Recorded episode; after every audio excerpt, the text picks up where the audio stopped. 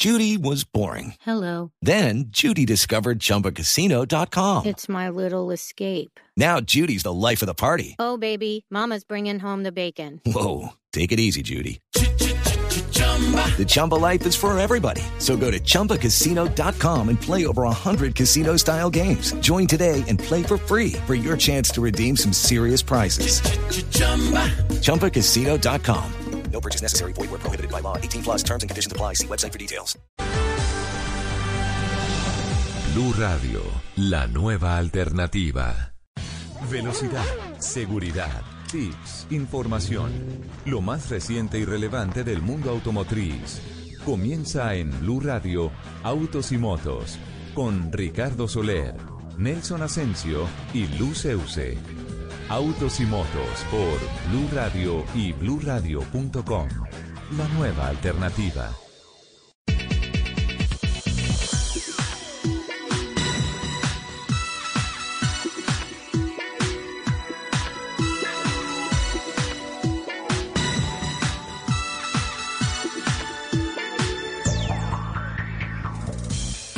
¿Qué tal? Muy buenos días, qué gusto saludarlos. Estamos en el primer sábado del año. Feliz año nuevo para todos nuestros oyentes. Feliz año nuevo para todo el equipo técnico, periodístico, el equipo humano que nos acompaña en la producción todos los sábados desde hace ocho años en esta emisión de Autos y Motos acá en Blue Radio. Arrancamos un año nuevo, arrancamos 2021. Es una muy buena oportunidad para renovar energía, renovar las ganas y apretar el acelerador para enfrentar un año que nos llega con muchos desafíos, pero especialmente con muchas ganas de hacer las cosas bien y dejar atrás, bien atrás, en la marcha de reversa del tiempo, el año 2020 que nos trajo una cantidad de sorpresas negativas, pero que de todas formas formó parte de un proceso de aprendizaje sensacional. Hoy eh, doña Juliana Cañaveral nos acompaña en la producción periodística, don eh, Camilo Reina está en el máster sonoro, nos acompañan en la plataforma digital a Paulita Clavijo y Laura Daza, siempre trabajando en línea. Eh, arrancamos un nuevo año, pero las circunstancias de bioseguridad se mantienen y pues obviamente cumplimos sagradamente con todas las normas de trabajar en línea profesional y efectivamente. Y así lo hacen eh, tanto Paula Clavijo como Laurita Daza en todas nuestras redes sociales y en todas las plataformas de información digital. A esta hora le deseo un feliz año nuevo a la bellísima Lupa. Hola Lupi, ¿cómo estás? ¿Qué tal? Mi querido Sole, Belisario. No, Belisario no, feliz año. no, ya no se dice así. ¿O estoy fuera de onda? No, feliz año, querido jefe. Feliz año, Ricardito. Feliz año, mi querido jefe. Qué rico poder estar aquí con ustedes celebrando este primer sábado del año, nuestro primer programa del 2021. Qué dicha. Eh, otro año más. Ajá. Qué dicha que, que la logramos. Pasamos La logramos, eh, pasamos el año. pasamos, eso es como cuando uno dice, hey, pasé el año, sí. Pasamos, pasamos. el año invictos. Estuvo duro, ¿no? Estuvo, estuvo duro, estuvo duro. Y pasar casi invicto, nos, duro. Casi nos tocó habilitar, pero para los nuevos, los más jóvenes que no saben qué es habilitar, Ajá. eh, ¿cómo se le explico? No, eso es como cuando uno perdía una materia Y- en el año. Y tenía un chancecito, tenía una un- especie de repechaje. Exacto, entonces era como un, además era un examen con todos los temas que había aprendido durante todo el año. Porque ahora se maneja es por logros, porque es que bueno, no voy a ahondar en eso porque yo con eso no voy. Tranquila, año Em, nuevo, energía nueva. Año nuevo, energía nueva. Feliz año para todas las personas que hasta ahora se conectan con nosotros y que durante estos ocho años han compartido con nosotros esta pasión por los fierros. Les recuerdo nuestro Twitter, arroba Blue Autos y Motos, arroba Ricardo Soler 12, arroba Luz Euse con doble S. Y pues nada, nuestro... Sin- sin Twitter, sin nuestro arroba. Destuiteado. Destuiteriado. nuestro destuiteriado, nuestro querido Capi Fernando Jaramillo.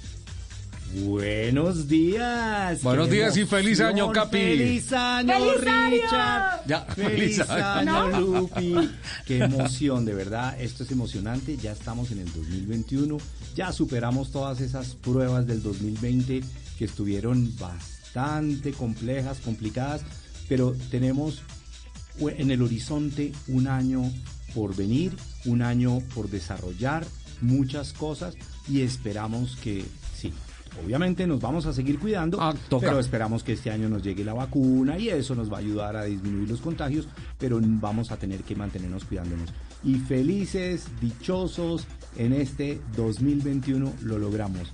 ¡Feliz año! Feliz año, capitán. Eh, bueno, a, lo largo de todos estos años nosotros eh, más o menos mantenemos esta proporción en los contenidos editoriales del programa. Más o menos el 90% es dedicado a la industria del automóvil y el 10% es dedicado a los deportes a motor. Más o menos eso es lo que tenemos contemplado, ¿no es cierto? Eh, Sí, ese es como el temario. el principal torrente editorial es la industria del automóvil.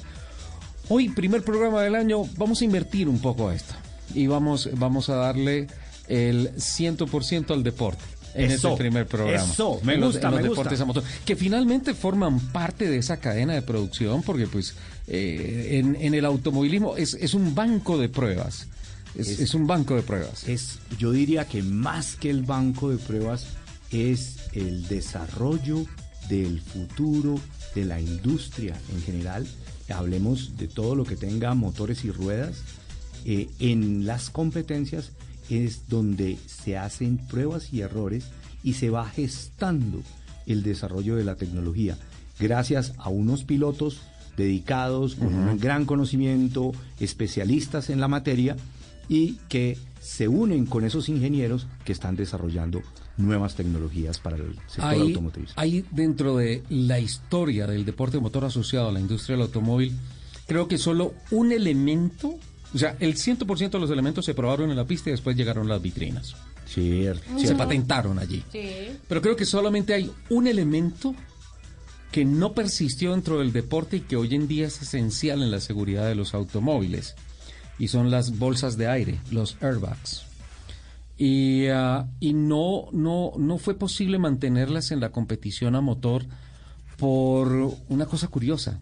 Y es que eh, los sensores son tan sensibles para generar el, el reporte de una fuerza de impacto, de una desaceleración fuerte, de una aceleración fuerte, que inmediatamente activan las bolsas para proteger a los tripulantes de un carro. Y en el automovilismo, pues esas fuerzas de gravedad, esas, esas transferencias tan fuertes de frenadas y de aceleraciones se asemejan a impactos. Y, y entonces, pues un airbag se enloquece en un, en un Fórmula 1 en un IndyCar, claro. en un prototipo, Ni siquiera cabe. Mm, no, no caben, pero además se enloquecen esos sensores. Entonces, pues a la hora de llegar a una chicana, a una frenada, ¡pum! Se revienta Se la bolsa. claro. Eh, entonces, pues no aplicó. Se probó, se demostró que funcionaba y de ahí se fue para, la, para, para las vitrinas, pero no, no logró mantenerse allí en, en, en el automovilismo.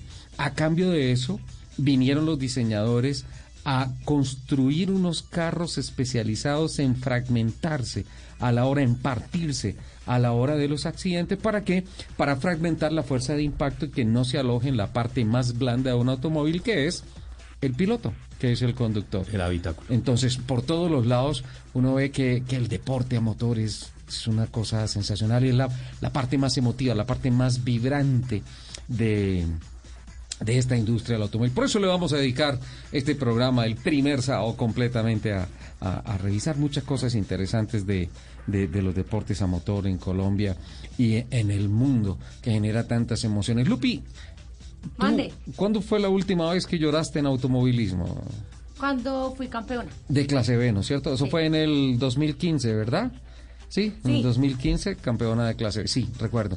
Te vi llorando muy emocionada cuando cuando queda- y además en la gala, en la gala también pusieron Pero un video que- de tu mami. Pues es que además fueron dos cosas que me llenaron de emoción. Sí. Y la primera, que la organización TC hizo un video maravilloso eh, de mi mamá, de mi hija mayor. Se le metieron al rancho. proceso- Se le metieron al rancho, a la casa. eh, hablando cómo fue todo el proceso. Tú no tenías ni idea No, de que eso había idea, pasado. Ni idea. Y después salen a entregarme el trofeo. En ese momento, mi tos- Danielita tenía 15 años y María José tenía año y medio. Entonces, o sea, el- o sea, eso fue una cosa Emocionante. Y tras, o sea, un penalti a quemarropa y nada, a soltarle. Y lo primero, y recuerdo que en ese discurso dijo, no, no voy a llorar. No y la primera llorar. imagen es la mamá. Capitán, ¿hace cuánto no llora por algo en el automovilismo? Lo recuerdo en el Hotel Meridian en Senegal. Pues Richard, yo creo que esa es ¿En la... el Meridian? Sí. Sí, Hotel Meridian en Dakar, en Dakar, la capital de Senegal, sí señor. Eh, yo creo que ese ha sido uno de los momentos más emocionantes eh, en mi vida, eh, digamos, vinculada al automovilismo, y definitivamente sí. Ahí eh, la emoción llega a un momento en que se le quiebra a uno la voz y se le parte pues todo. Sí. La emoción es muy grande. Esa, muy, esa muy entrevista la hice yo. En ambos casos estuve presente porque en esa premiación yo fui el maestro de ceremonias Sí. en, la, en la de Lupi y la entrevista se la hice a Fernando Jaramillo en Senegal, eh, cerca del lago Rosa, eh, terminando el, el Rally Dakar, calificado por muchos como uno de los más duros de todos los tiempos. El último de 18 días. El último de 18 días. Eso, eso fue la locura, ese rally. Duro como uno no se puede imaginar. Qué barbaridad. Y, y allá dijo, esto es un legado para mis hijos y alcancé y se le quebró la voz. Menos mal yo estaba detrás de la cámara, entonces no, no, no queda No- el registro de que éramos lágrima. dos, pero lo que pasa es que es muy emocionante todo eso. En Fórmula 1 ustedes han escuchado llorar a, a, a pilotos o algo así. Sí. ¿Nos recreamos un poco? Claro, Con por- sonidos de la Fórmula claro, 1. claro, los, los llantos por radio. Es que estaba investigando y me encontré eh, unas historias pues muy, muy interesantes. Eh, llantos tremendos. No sé si se acuerden en, en el 99 a Luca Badoer que corría con Minardi. Es, es que la emoción del llanto es, es, es como la máxima manifestación de emoción de un ser humano. Sí, total. Es, es mucho más que la risa. es La decir, autenticidad la risa del es, sentimiento. Claro, es una manifestación eh, absolutamente espontánea y feliz y dichosa. Pero también la risa de amor y de angustia o de emoción y felicidad también. Sí, claro, claro. No, el llanto, yo, Yo- yo- creo que el llanto, yo creo que el llanto, como lo dice el Capi, sí es la máxima expresión de cualquier sentimiento. Ajá. Tú puedes llorar porque estás feliz, o puedes llorar porque estás muy triste, o puedes llorar porque te llevaste una gran sorpresa, puedes llorar para desahogarte. Por todo, O sea, el llanto en realidad es como una acción liberadora del alma. Mire, nos pusimos con Juliana Cañaveral, nuestra productora, a, a- a buscar momentos eh, de radio en, en Fórmula 1, pero también nos encontramos unos que no tienen registro, como el que les decía de Luca Badoer en el 99 en Minardi. Eh, viene eh, metido dentro de la zona de los puntos, se le rompe el motor y hay una imagen terrible. Él se baja del carro, pone el timón, se arrodilla al lado del carro en el habitáculo y como que lo abraza y se pone a llorar y, llega un comisario a, a sobarle la espalda y a decirle, camine mi hijo y él, no hermano, es que yo estoy aquí llorando, se me rompió el motor. Un Minardi que iba a estar dentro de los puntos. Ese mismo año, el que fue a la postre campeón del mundo en el Gran Premio de Monza en una pelea tremenda con Michael Schumacher, va liderando la carrera Mika Hakkinen, entra una chicana, él comete un error, pierde el control, se va en un trompo, queda atrapado en el búnker de arena y se baja del vehículo, sale corriendo, se quita los guantes, los tira al piso y busca por allá unos, un- unos arbolitos, unas maticas y se arrodilla allá y empieza a llorar Mika Hakkinen. Esa, esa es una imagen devastadora. Finalmente ese año logró eh, su segundo título, el último título que logró eh, Mika Hakkinen. En esa época corría con, con McLaren. Fernando Alonso en el 2012, cuando gana el Gran Premio de España, en el podio no aguanta y, y se, y, se, y, se, explota en lágrimas. Eh, una de las imágenes más emotivas fue la de Felipe Massa en el año 2016, el brasileño en Interlagos, cuando ya había corrido con Williams y se retira de la Fórmula 1 eh, eh, se le rompe el carro, justo terminando la carrera, él se baja y entra por todos los pits, atraviesa caminando todos los pits con la bandera de Brasil amarrada en su cuello y en su espalda y todos los equipos, todos los miembros de los equipos salieron como si se tratara de un camino de honor a aplaudirlo. Y toda la gente en, en Interlagos aplaudiéndolo. Y sale al encuentro su hija y su esposa, no aguanta. No, aguanta Felipe Sí, y, sí, y sí. es un abrazo, una imagen tremenda, pero como les decíamos, esto es radio y les tenemos comunicaciones Se radiales. le tiene. Eh, año 2000, Michael Schumacher. corre con Ferrari. Ese fue el, el- o sea, eh, la era de Schumacher y Ferrari arranca en el 99 con el título de constructores. En el 99 Michael fue A su mí campeón. la era de Schumacher me parece un Sí. hit. Y en el 2000 es el primer título de él. O sea, es el que, él- que, que además, porque además Schumacher todavía alcanzó como, como digamos que, que estuvo como en ese, en ese intercambio, en ese cambio que hubo de la Fórmula 1, de correr de verdad en un carro a correr en, un videojuego. Él estuvo en esa transición. Sí, en esa transición. Entonces, Le ayudó mucho al desarrollo de Ferrari. Sí, pero, es lo que es lo que yo siempre he dicho, o sea, la Fórmula 1 ya no es tan emocionante porque ya es más una carrera de ingenieros que de pilotos. A mí, a mí me parece muy emocionante, pero definitivamente es otra cosa. Es otra cosa, esa es época- otra cosa. Además, el Pero sonido la- de la- esa época. Sí, la El- el época, sonido la de época, esa época, eso la era- época de oh. Schumacher fue una cosa absurda. En el año 2000, en Monza, Michael Schumacher gana la carrera. Es la victoria número 41 e iguala el récord de Ayrton Senna de mayor cantidad de victorias. En ese momento, en toda la historia de la Fórmula 1, solamente había dos pilotos con la mayor cantidad de victorias, 41. Ayrton Senna, que ya había desaparecido, y Michael Schumacher. Escuchen lo que pasa con Michael en la rueda de prensa. It does mean a lot to me.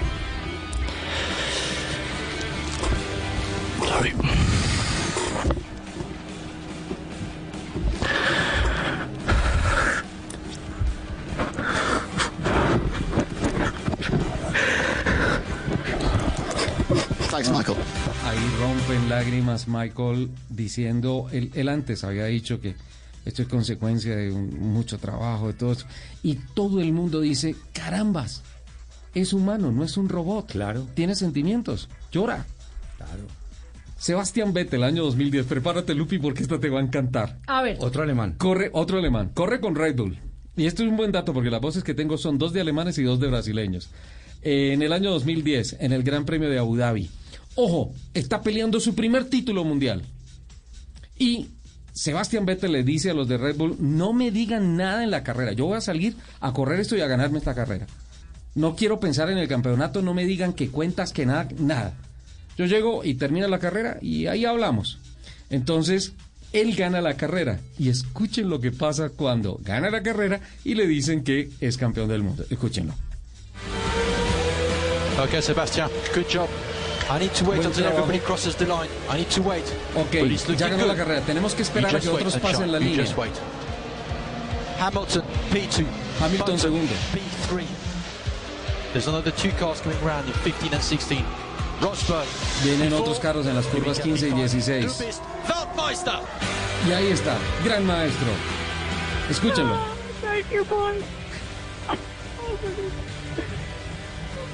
se me tiró la piel. Sebastian Vettel, you are the world champion. Tú eres campeón mundial, le gritan en el radio. Y el hombre quebrado Y el, y totalmente. el hombre Se quebrado. me chinó la piel. El, mira, mira, mira. es no el es mentira. piloto número uno del mundo y, y lo escuchas. ¿eh? No, es mentira, ¿Lo escuchas? mira. Qué barbaridad. En el año 2000 dejamos los alemanes, pero eh, no dejamos la- la- el territorio alemán, porque es en el Gran Premio de Alemania cuando Rubens Barrichello de Ferrari logra su primera victoria en la Fórmula 1, la primera victoria en la Fórmula 1. Así lo celebró Rubiño en el radio.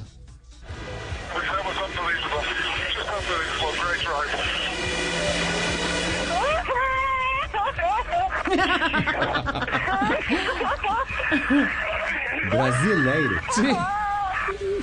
En el podio. Y, hasta, y se ríe llora. este o sea, se ríe en portugués y tal.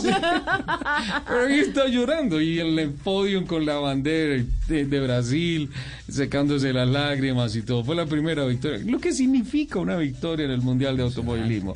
Y ahora para cerrar este bloque, eh, alguien siempre dicho fuera de serie, en todo, en todo, como piloto, como atleta, como, como mente en el deporte. Estoy hablando del tricampeón Ayrton Senna da Silva. En 1991, en un McLaren Honda, logra la victoria, pero la cosa, eso no, ni siquiera se ha vivido en el Maracaná. En Interlagos, ante sus paisanos, logra la victoria del Gran Premio de Brasil. Escuchen a Ayrton Senna.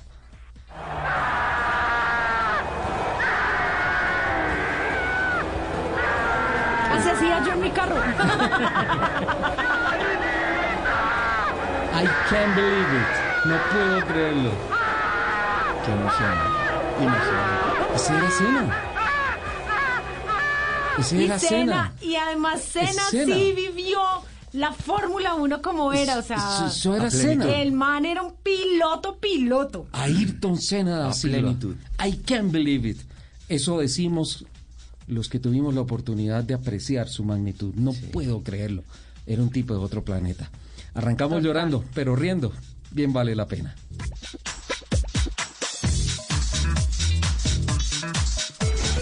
Estás escuchando Autos y Motos por Blue Radio, la nueva alternativa.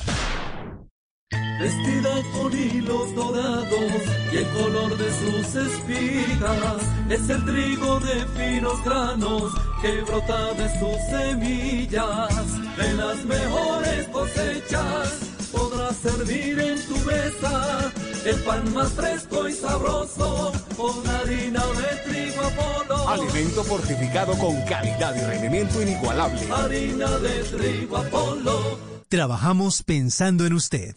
En Blue Radio, el mundo automotriz continúa su recorrido en Autos y Motos.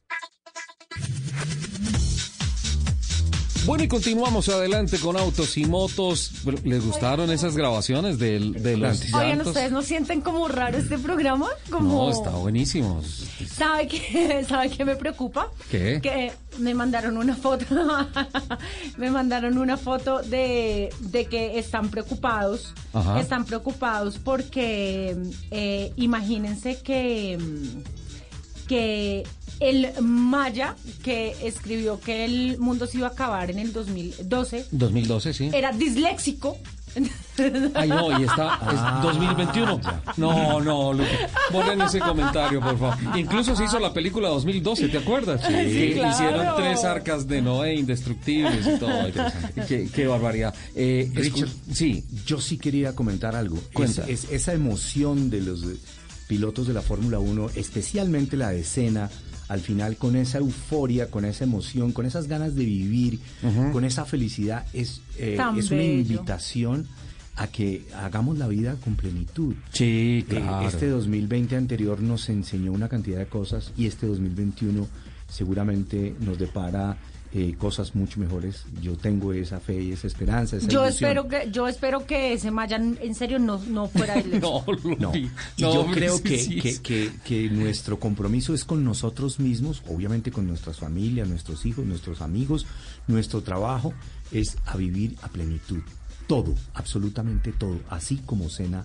Eh, Escuchaste, es que Es celebrando la victoria en el radio, llorando frente a tal vez unas 70 mil personas que Yo entran a que Interlagos. el- eh, yo creo que Uy, fue el no, que más- no, no, no, el que más me emocionante. enchinó la Imagínate, piel. hoy en día estamos recordando su, su emoción y, y es muy oportuna, es muy oportuna.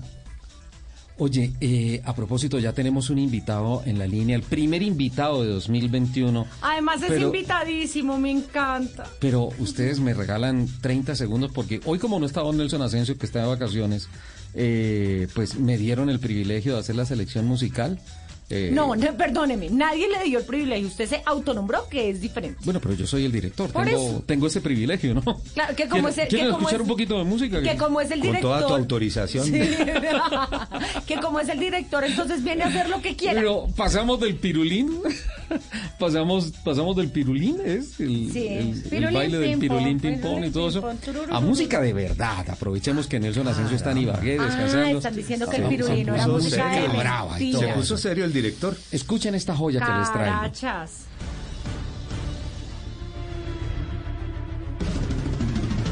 ¿Les suena familiar? Eso suena. ¿No? Ahí sí la identificaron, ¿no? Sí, sí, sí.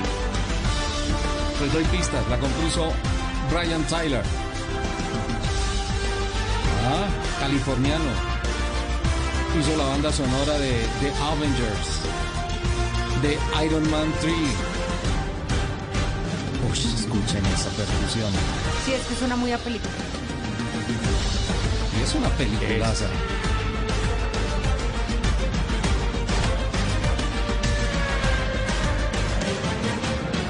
Es la Orquesta Filarmónica de Londres. Y ese tema se hizo por encargo de Liberty Media. Escuchen.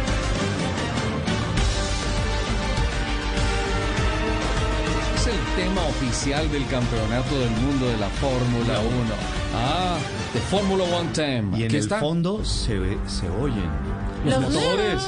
los Ajá. motores pasando. Hermoso. Ah, es increíble esta trama musical de Brian Tyler. En mi concepto, junto a Gianni Cristamanis, los dos más grandes genios de esta Gianni. clase de música de, de nuestros días.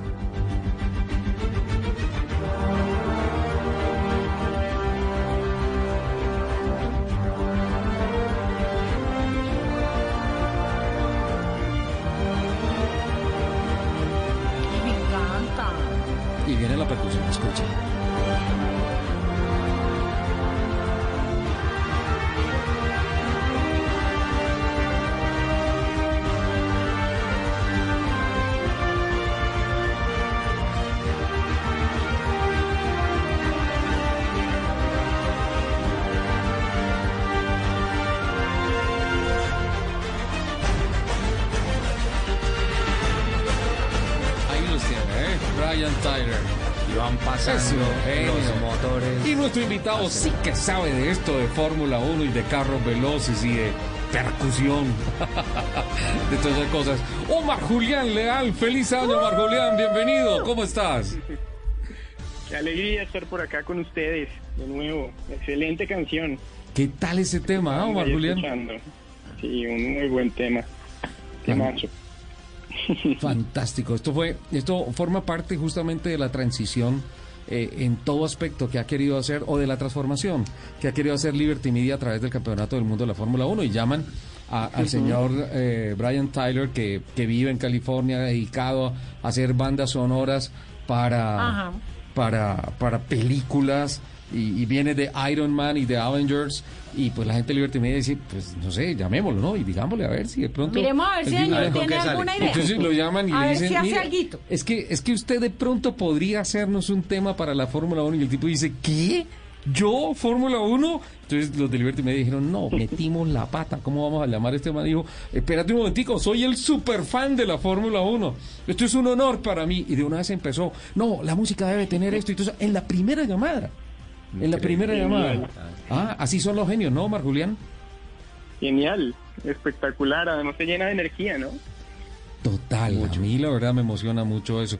Me emociona tanto como saber que Colombia ya está produciendo carros de alto performance de competición y usted es el culpable de esta primera gran noticia con la que abrimos el año acá en Autos y Motos de Blue Radio. Le dio por crear una cosa que se llama como el, el Leal Racing 01 o algo así y le da por creer en. Colombia y le da por creer en la ingeniería colombiana y le da por venir al país a empezar a producir un prototipo que cuando tuve la oportunidad de ver la primera imagen dije, wow, lo primero es, esto es una evolución de un Camel Light. Hizo una de- presentación. De, de la famosa categoría de prototipos Hizo una cerrados. presentación virtual. El, cuando a mí me llegó la invitación, porque fue el 28 de diciembre, yo escribí como. No me está, no me está inocentando. o sea, no es una inocentada, sí va a estar. Porque pues el 28 uno dice, pues uno nunca sabe. De pronto, eh, señor Omar, Julián, muy buenos días. Pues ya que no me saluda, ¿no? No, buenos días. Yo que estoy, que Eh. estoy decretada como la presidenta Vitalicia. Vitalicia La de- autoproclamada. de su club de fans, No la saludo. no me dice ni un hola ni nada, no- nada. No, pues yo acá estoy feliz de, de poder volver a estar acá acompañándolos como ya no me invitaban.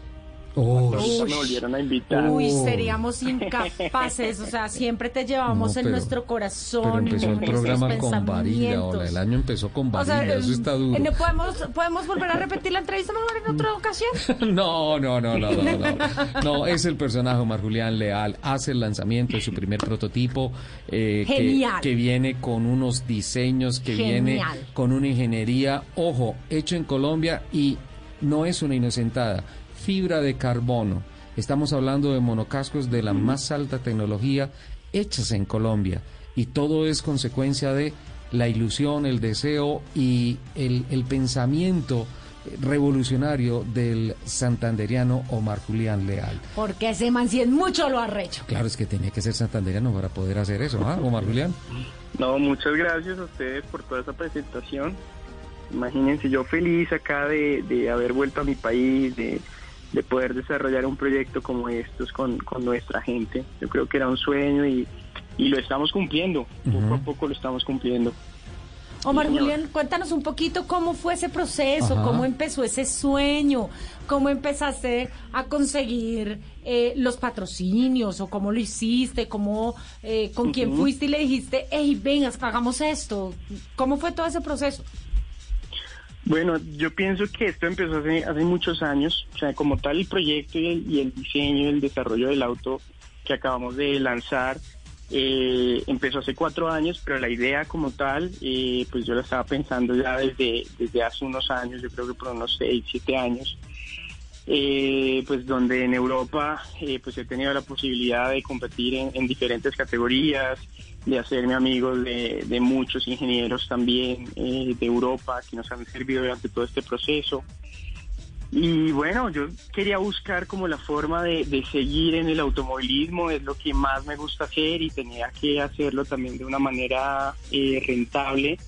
Entonces, eh, pues me propuse a crear, a crear una marca, a trabajar fuerte, a unir un, muy buen equipo de trabajo para poder desarrollar eh, este proyecto. Y bueno, con mucho trabajo, mucho esfuerzo, eh, dedicación hasta el final. Y yo creo que eso ha sido el esfuerzo de, de un equipo completo, no solamente es mío, sino, sino de mucha gente que, que nos ha apoyado durante todo este proceso.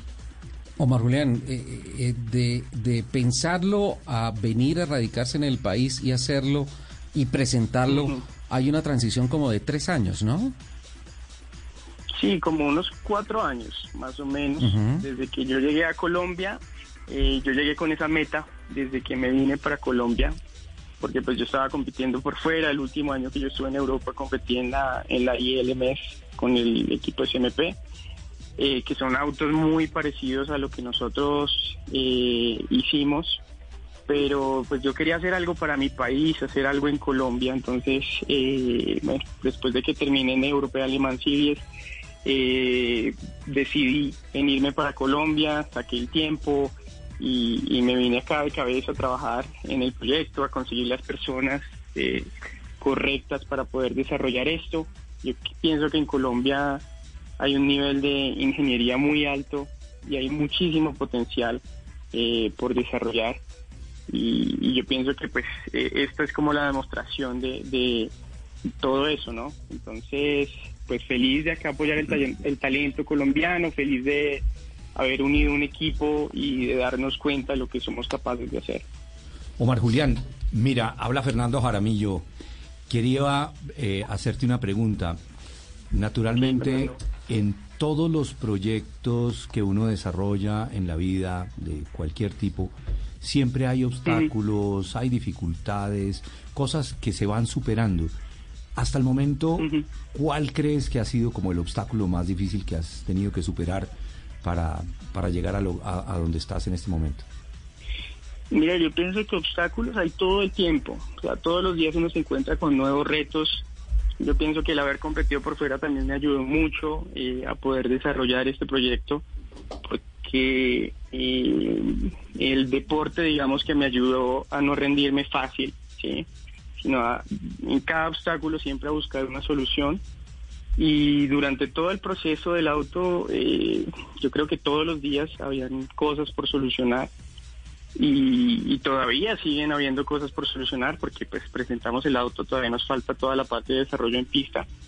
Eh, pero simplemente no dejarse, no dejarse derrotar de los obstáculos, sino eh, buscar siempre una solución y, y siempre intentar poner la mira en el objetivo que uno tiene y caminar siempre hacia allá. Entonces yo pienso que eh, pues en cada proceso como estos eh, los obstáculos obviamente hacen parte, pero de uno depende eh, solucionarlos. Omar Julián, eh, este, este LR01, Leal Racing, es Leal Racing, ¿no es cierto? Leal Racing 01. Sí, es Leal Racing 01. 01. eh, eh, parte de qué? ¿De una plataforma LMP2, LMP3? Eh, de pronto de los planos anticipados que se, que se han conocido de los eh, Hypercards, que son la, la nueva plataforma unificada de prototipos en América y en Europa? ¿De dónde sale? Mira, el LDR, eh, lo que hicimos nosotros fue, pues como yo tuve la oportunidad de estar en el European Le Mans Series, eh, tenía también pues accesos con, con todos los ingenieros que, que yo tuve a muchos datos eh, que son bien importantes también, en, en los cuales todos ellos nos estuvieran apoyando. Eh, de eh, no cogimos como tal unas distancias entre ejes, pero fue muy parecida a las distancias entre ejes que usa en el MP2 actual. Entonces, ve- digamos que esa fue nuestra base, eh, coger unas distancias entre ejes acordes y desde ahí empezamos a construir lo que es toda la carrocería. Pero nuestro carro como tal no se basa o no se rige bajo ningún reglamento. ¿sí? Entonces nosotros, eh, por ejemplo, el reglamento de Le Mans eh, tiene eh, diferentes eh, cosas que te dicen, por ejemplo, que no puedes eh, generar tanto downforce en el suelo, que no puede ser eh, más ancho de, de- de tanta medida, pero nosotros al ser libres, pues simplemente tomamos esas distancias entre ejes y en esas distancias entre ejes intentamos generar la mayor cantidad de downforce con la menor cantidad de drag posible. Eh, obviamente, pues todos estos fueron estudios que se fueron haciendo durante cuatro años eh, y pues el resultado es el carro que ustedes ya vieron. Primero hay que, obviamente, desarrollarlo en pista y, nosotros verificar que toda esa información que tenemos en los computadores eh, pues sea correcta en la realidad, que ese es, digamos, que el paso que sigue. Omar, yo tengo dos preguntas en una. Y es, ¿qué va a pasar, qué va a pasar con el carro? Es decir, eh, ¿en qué va a correr? Eh, ¿Lo vas a poner a competir? ¿Lo vas a probar primero? Eh, ¿Qué va a pasar con este carro? Y lo otro es, eh, ¿van a venir más? Es, más más de, de estos prototipos para formar un equipo o qué onda? Bueno, la idea eh, desde un principio fue crear una marca, hacer un proyecto que, que sea sostenible. No es hacer solamente un prototipo para nosotros, sino eh, era es crear como tal la marca. Este es el primer prototipo que tenemos que terminar de desarrollar para estar seguros eh, de qué es lo que tenemos para después eh, empezar a venderlos, que esa es la idea con este prototipo. Y eh, la otra pregunta que me hiciste, eh, este carro va a poder correr en diferentes campeonatos, no en Le Mans, no en IMSA, porque ellos se rigen bajo un reglamento el cual nosotros no lo cumplimos estrictamente, pero hay diferentes categorías donde el carro puede correr, como en, en NASA, en FARA, en Estados Unidos, o diferentes campeonatos nacionales por Latinoamérica, como por ejemplo el Campeonato Nacional de Automovilismo acá en, en Colombia. El, el CNA, ¿hay proyecto de pronto de algo en Yaguarcocha para mostrarlo, para tratar de abrir un mercado para la nueva marca? Sí, la idea, la idea, Ricardo, es esa. O sea, nosotros intentar eh, coger los diferentes países en Latinoamérica. Yo pienso que la mejor forma de hacerle mercadeo al carro es, mostrando y mostrando lo que el carro puede hacer. Yo sabía que de pronto en un principio eh, construirlo en Colombia, pues para mucha gente de pronto puede ser hasta un mito o, o es difícil comprar un carro eh, que se haga en Colombia porque pues Colombia no está no es reconocida por hacer autos. Pero eh, la idea mía es poder cambiar ese concepto en los diferentes países. Y yo pienso que el mejor mercadeo que podemos hacer es mostrando qué puede hacer el carro. Entonces pues primero tenemos que desarrollarlo. Cuando estemos ya seguros de, de la base que tenemos que todo está correcto eh, pues miraremos a ver si podemos empezar a hacer una ronda por Latinoamérica, por Estados Unidos, mostrando eh, en carreras, en competencias, lo que podemos hacer. Ay, qué dicha. Venga, no necesito un asistente, yo le ayudo. Claro. Yo le, yo, le- yo le empujo las llanticas. Pero le, hasta, Lupi, hasta ahora el proyecto va bien. Sí, Ah, tranquila. Tranquila, le limpio, los- le limpio las luces. Yo algo hago. Omar Julián. Eh, mira, oh, te, te estoy escuchando lo que estás presentando, me encanta. eh, y es un proyecto mm, que me encanta. Maravilloso. Como, lo planteas, el hecho de, de hacerlo sostenible, de llevar un paso a paso. me imagino que de pronto dentro de tus sueños pueda ser que llegue a existir después de- del proceso de, de ir madurando tu, tu vehículo, tu, tu prototipo, que ya no sea un prototipo, sino que ya sea esa marca establecida con una eh, masa crítica, puedas llegar a, a proponer de pronto una monomarca del LR01. Claro, o el, Ricardo. O el 02. Sí. Eso, eso sería, eso sería espectacular. Digamos que el objetivo que nosotros tenemos es, es poder llegar allá o poder llegar aún más lejos. Eh, pero pues sí, tenemos todavía toda la fase de desarrollo, eh, tenemos que seguir trabajando. El auto, por ejemplo, eh, nosotros lo hicimos también de tal manera que sea eh, que se pueda modificar fácilmente. ¿sí? Entonces, el espacio donde va el motor es un espacio más grande, dado el caso que nos toque hacer algunos cambios, lo mismo con la transmisión. Entonces, digamos que toda la parte más difícil que era construir una base, construir este primer auto, ya la hicimos.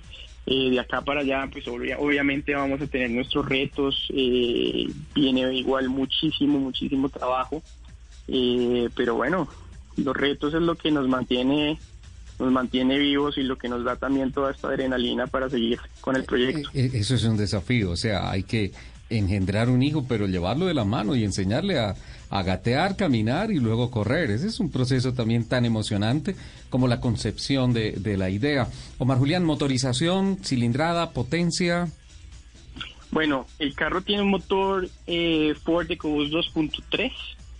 Eh, actualmente eh, no te puedo decir como tal la potencia porque nosotros lo que hicimos fue eh, comprar un motor Ford EcoBoost 2.3 y lo unimos con una transmisión SADEP donde nosotros hicimos, hicimos todo el diseño de, de lo que es el bell housing. Ese es un motor de Y- verdad. Claro.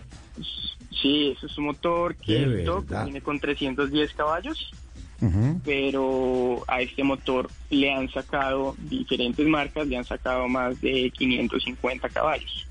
Entonces, eh, pues nosotros vamos a empezar, digamos que con el motor stock, a desarrollar primero el auto. La idea es eh, enfocarnos primero en toda la parte de seguridad, que todo funcione, que nada se rompa.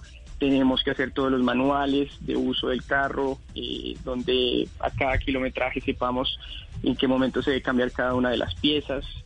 Eh, ¿Qué más tiene? Bueno, tenemos lo, lo que te conté, una transmisión SADEP. eh, Esa, transmisión- esa transmisión, Omar Julián, eh, ¿en relaciones está estándar o está calculada, por ejemplo, para el autódromo de Tocancipá? En este momento tenemos una relación un poco más larga. ¿sí? Entonces está calculada, ponle para para un autódromo como el de Yaguarcocha, más o menos que es una recta eh, una recta más larga. Eh, pero pero pues igual nosotros tenemos un contacto eh, muy cercano con, con SADEP, que son la gente de, la- de las transmisiones como tal. Entonces, dado el caso de que nosotros necesitemos eh, unos engranes diferentes, eh, pues no, no nos demoramos porque tenemos un contacto, un contacto muy estrecho con ellos. Y la transmisión, pues es una transmisión secuencial de seis velocidades, donde cambiamos eh, con el volante, entonces tiene sistema de paddle shift, Paddle shift, funciona no. electrohidráulicamente. Qué juguete, oye. Entonces, sí, tenemos un, una Motec, la computadora del carro es una Motec, la cual controla eh, el actuador de la transmisión. Entonces nosotros pues con la Motec podemos eh, programar tanto el motor como el actuador de la transmisión para ver qué tan rápido queremos que cambie, eh, cuánto se demora cada cambiada. Bueno, hay mil cosas que uno puede hacer también con, con todo el tema de la Motec. Eh, y digamos que esa es la fase en la que nos encontramos actualmente, terminando todo el tema de programación, tanto de la transmisión como del motor, eh, porque la idea es eh, ahorita, pues, en enero, ahorita, llevarlo al Dino, eh, pues para terminar de, de setear y, y pues ahí ya les podremos contar cuánta potencia podremos sacar en un principio para, para empezar a probar. Eh, es para un amigo, no es que estemos interesados, es para un amigo. Eh. ¿A qué hora y en cuál dinamómetro y cómo? y puede, mi amigo puede entrar con una cámara. Quiero escuchar eso, ¿ah? No, nosotros les estaremos contando. Esos son secretos. No me llames, son- yo te llamo. Son secretos industriales. En tres oportunidades en esta charla, Omar Julián, has dicho que ha sido un gran challenge y, y- y algo completamente acertado, encontrar el equipo perfecto, encontrar la ingeniería adecuada para este proyecto. ¿Quiénes han formado parte de este proyecto? Mira, durante todo el proceso ha pasado mucha gente. Eh, estuvimos al principio, digamos que yo formé la idea y, y me fui con Javier Castillo, no sé si ustedes tal vez lo conocen, Nico es- él Racing. es muy famoso con Nico Racing, exactamente. Entonces estuvimos eh, un gran tiempo en la bodega de Nico Racing, empezando todo este desarrollo del carro donde Javier eh, tuvo gran parte de todo ese desarrollo. O sea, gran parte fue gracias también a, a Javier.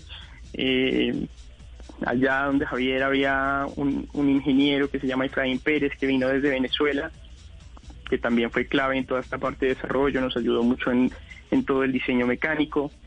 Eh, poco a poco yo también fui, pues la idea no era quedarme ahí donde Javier, sino yo fui consiguiendo también mi equipo para, para pues montar también nuestro propio taller.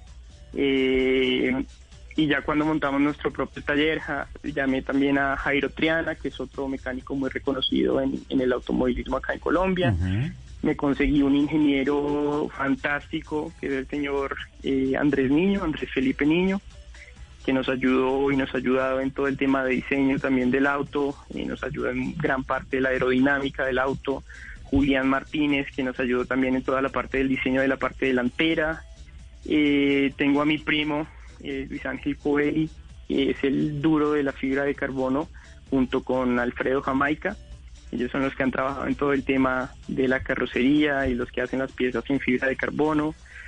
Diferentes ingenieros que me han ayudado en Europa. Adamo Reyani, que fue un ingeniero que yo tuve en GP2, eh, vino también a algunas seis horas de Bogotá, que yo lo invitaba, él le encantaba venir a Colombia. Eh, Bastien, que fue un ingeniero que yo tuve en el MP2, que también nos ayudó a darnos datos muy, muy claves para todo el desarrollo del auto.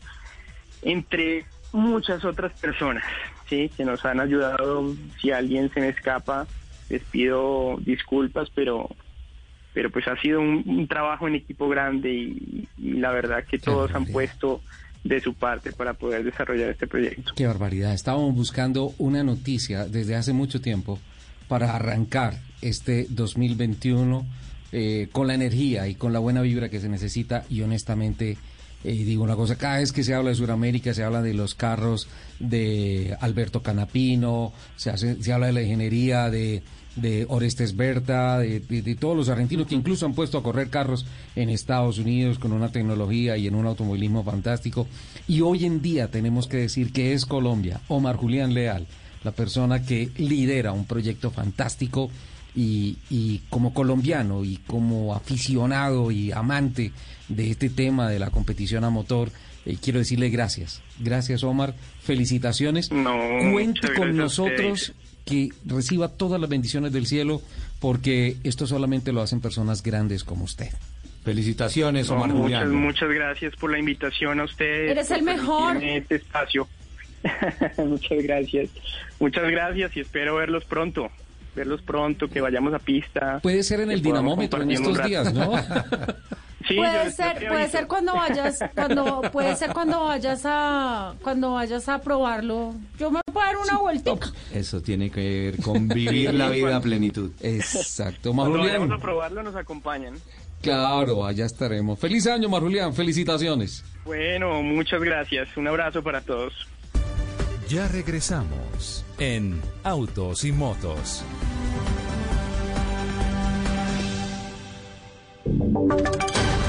Voces y sonidos de Colombia y el mundo en Blue Radio y bluradio.com, porque la verdad es de todos.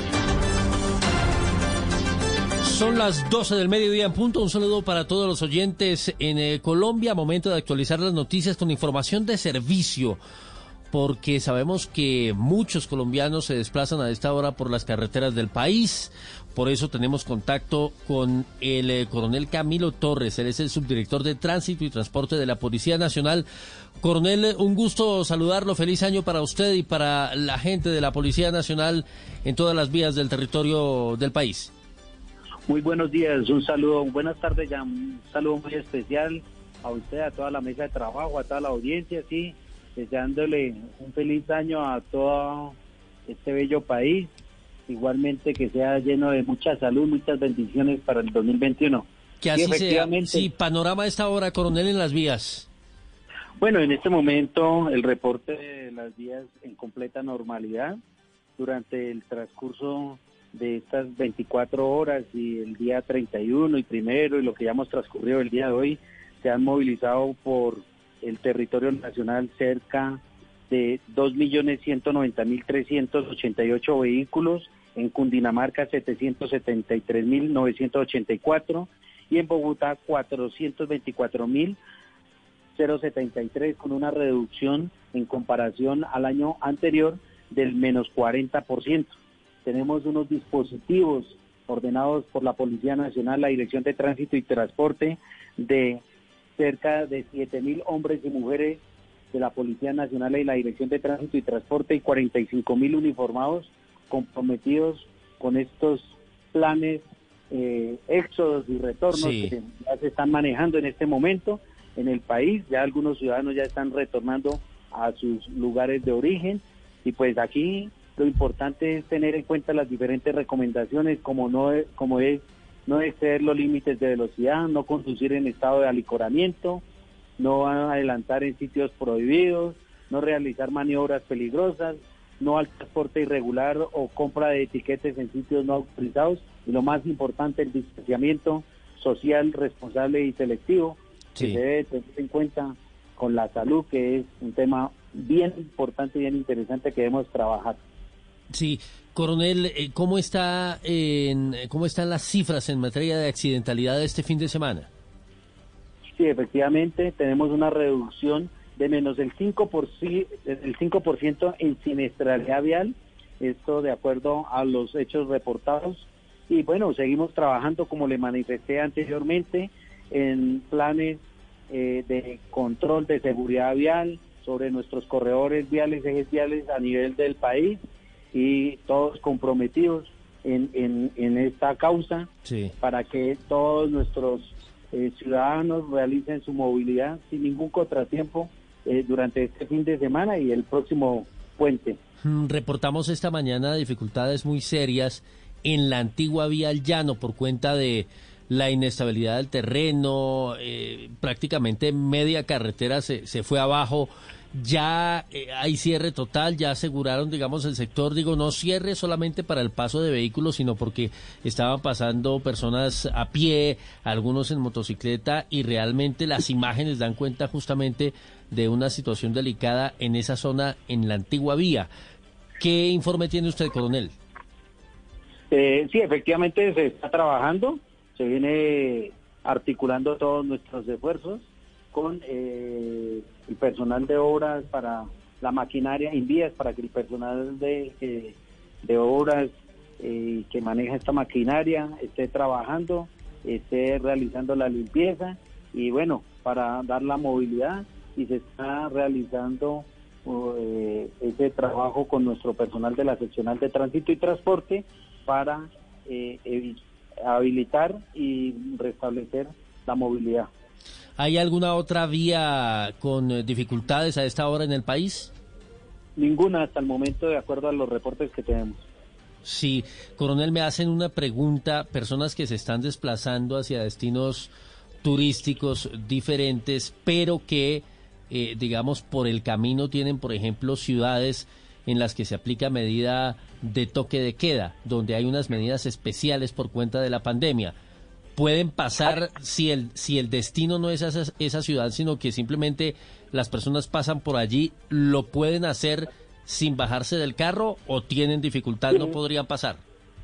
Sí, aquí eh, lo primero que quiero invitar a la ciudadanía es que ingresen a las diferentes eh, páginas de las alcaldías, gobernaciones, de, eh, donde uno va a realizar este desplazamiento y verifiquen las diferentes normatividades y actos administrativos que existen con el fin de que no vayan a verse inmersos en una de la aplicación del Código de Convivencia y Seguridad Ciudadana o de pronto eh, el de tránsito, pero si eh, va de, paso no hay ningún, eh, ningún inconveniente.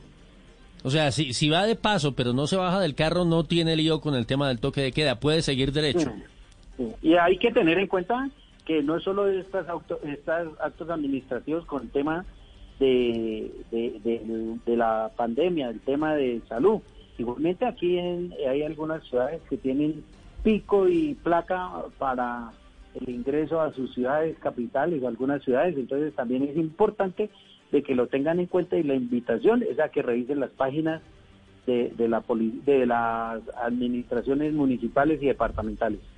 Muy bien, coronel, pues le agradezco mucho estos eh, minutos con Blue Radio, información, como decimos, de servicio para la gente. Les vamos a estar contando a los oyentes hoy, mañana, a propósito del plan retorno también de este fin de semana. Seguramente el más grande será dentro de ocho días cuando estemos en el Puente de Reyes, pero importante en todo caso que la gente esté enterada para que sepa cómo movilizarse. Muchísimas gracias. Gracias a ustedes y un feliz y bendecido día. Igualmente, coronel, vamos ahora a Cali, María Camila, más noticias. Más noticias a las 12 de la tarde, 7 minutos. Les contamos que en Cali las autoridades tuvieron que apagar en reiteradas ocasiones una verbena popular de más de 300 personas que estaban aglomeradas festejando y terminaron incluso abriendo hasta un hidrante de agua para festejar. Víctor Tavares.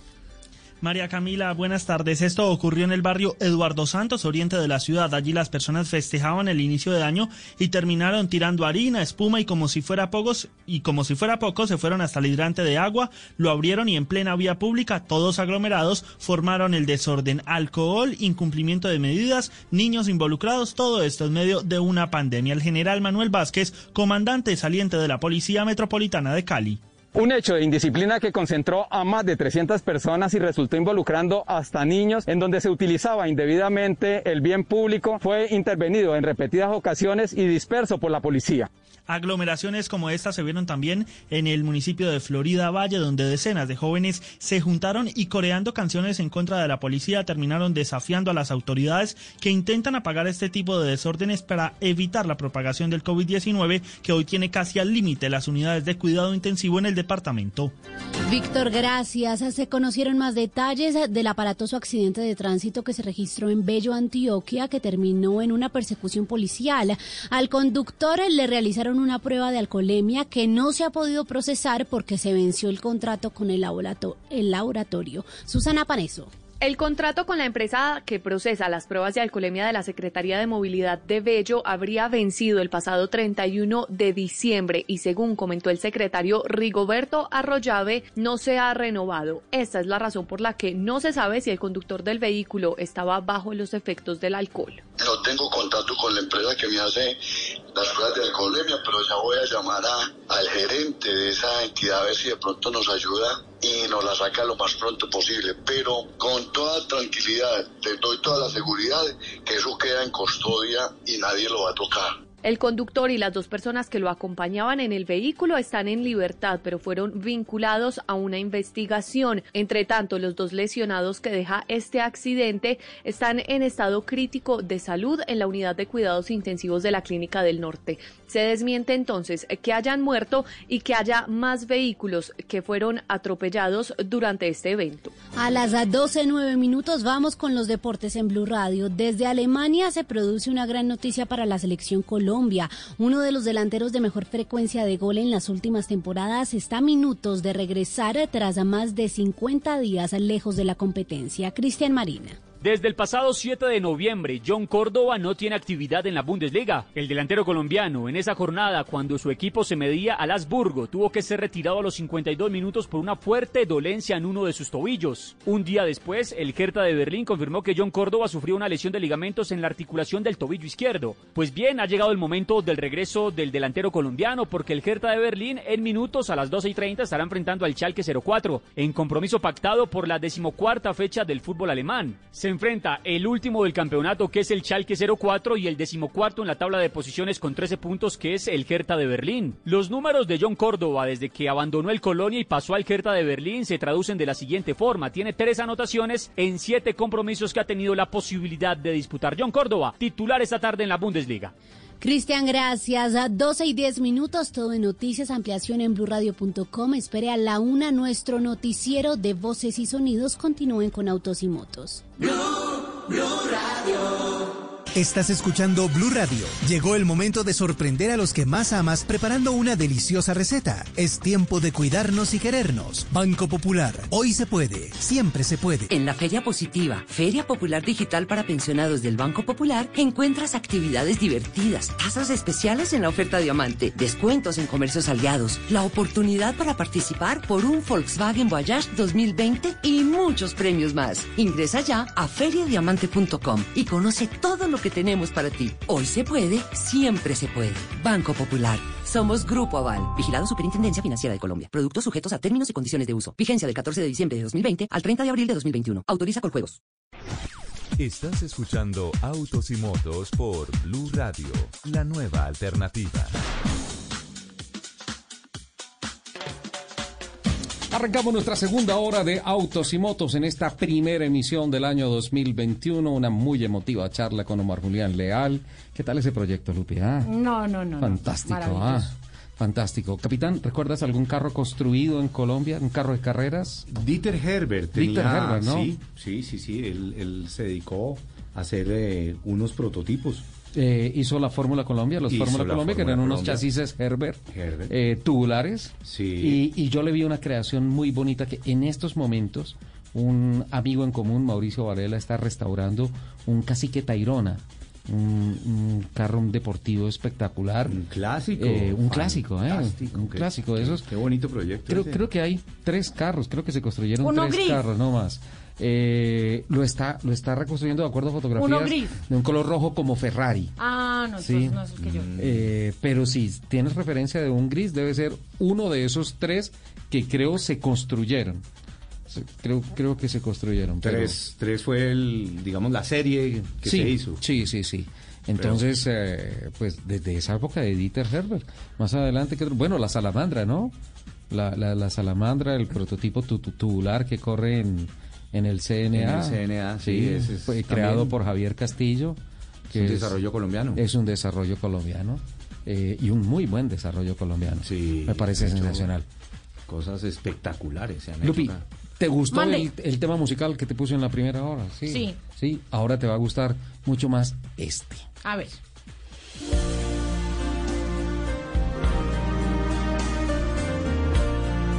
Siempre está, eso está todo romántico. Bien. Eso es, yo te quiero. No, Lupi, no, no, no, no, no, no, fantástico mundo. No, no, no, no. Corten, córtenle el micrófono a Lupi, por favor. Ven, princesa. No, Lu- Escucha Lupi, esto. Esto nos transporta al desierto del Sahara. ¿Sabes cómo se llama este tema? Se llama The Promise, La promesa. la promesa. Es de, yo es, también es de. Janis. ¡Éxito! Es de Yami. Ya, Lupi, ya. Vienes, vienes pasada de revoluciones Lo, 2021. lo tengo a las 6000. Tengo el ralentí a las 6000 hoy. Este tema representa un momento muy bonito cuando el equipo Café de Colombia en el año 2004 Ajá. se lanza a la primera participación de Colombia en el Rally Dakar. Y digo que sella un instante muy bonito porque fue en el momento en que los tripulantes dijeron, hacemos una promesa, pase lo que pase en el camino, Llegamos incluso allá. si no llegamos completos, Colombia tiene que llegar a la meta en Senegal. Y se cumplió, ¿no? Así y fue. gracias a Dios llegó el equipo completo. Y esta fue la promesa y además fue el tema todo el tiempo eh, durante los 21 capítulos del programa de televisión que se llamó Colombia la Conquista, Colombia, la del, conquista Sahara, del Sahara. dirigido por nuestro director acá de Autos y Motos, que es un fantástico director no solamente a nivel periodístico de radio, sino también de televisión. Claro, A- acabas de ratificar tu eh, contrato Juliana me está diciendo que yo 2021.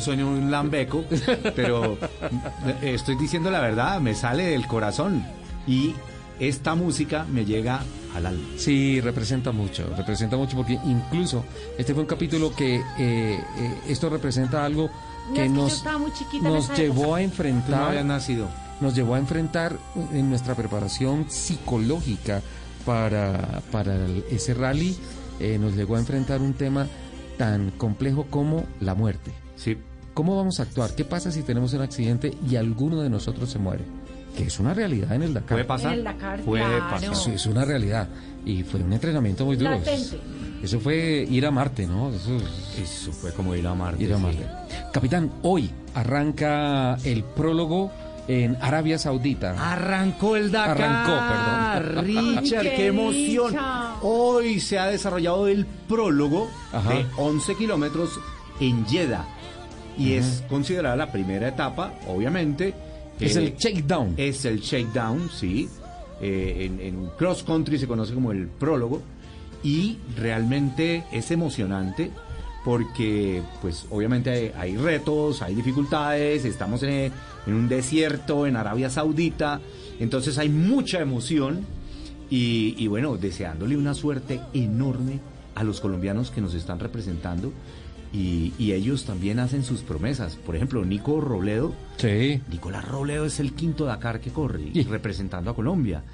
Y, y Nicolás, por ejemplo, él, él, eh, él tiene- es muy emotivo con el tema de Guerra de Galaxias, el. Star Wars. Y eh, Él, en- siempre- él en algunos live en, en internet sale con la máscara. Siempre ¿eh? con la máscara. Y yo siempre le contesto en Instagram. Yo no soy tuitero, pero soy instagramero y facebookero. Ay, él es todo. Super guau. Es una Sí, red no, es- joven. es Súper bien, pero nada que ver. Instacrem es una red joven. No, no, no, no es Instagram. Instagram. Ah, perfecto. Sí, somos. Instagramers.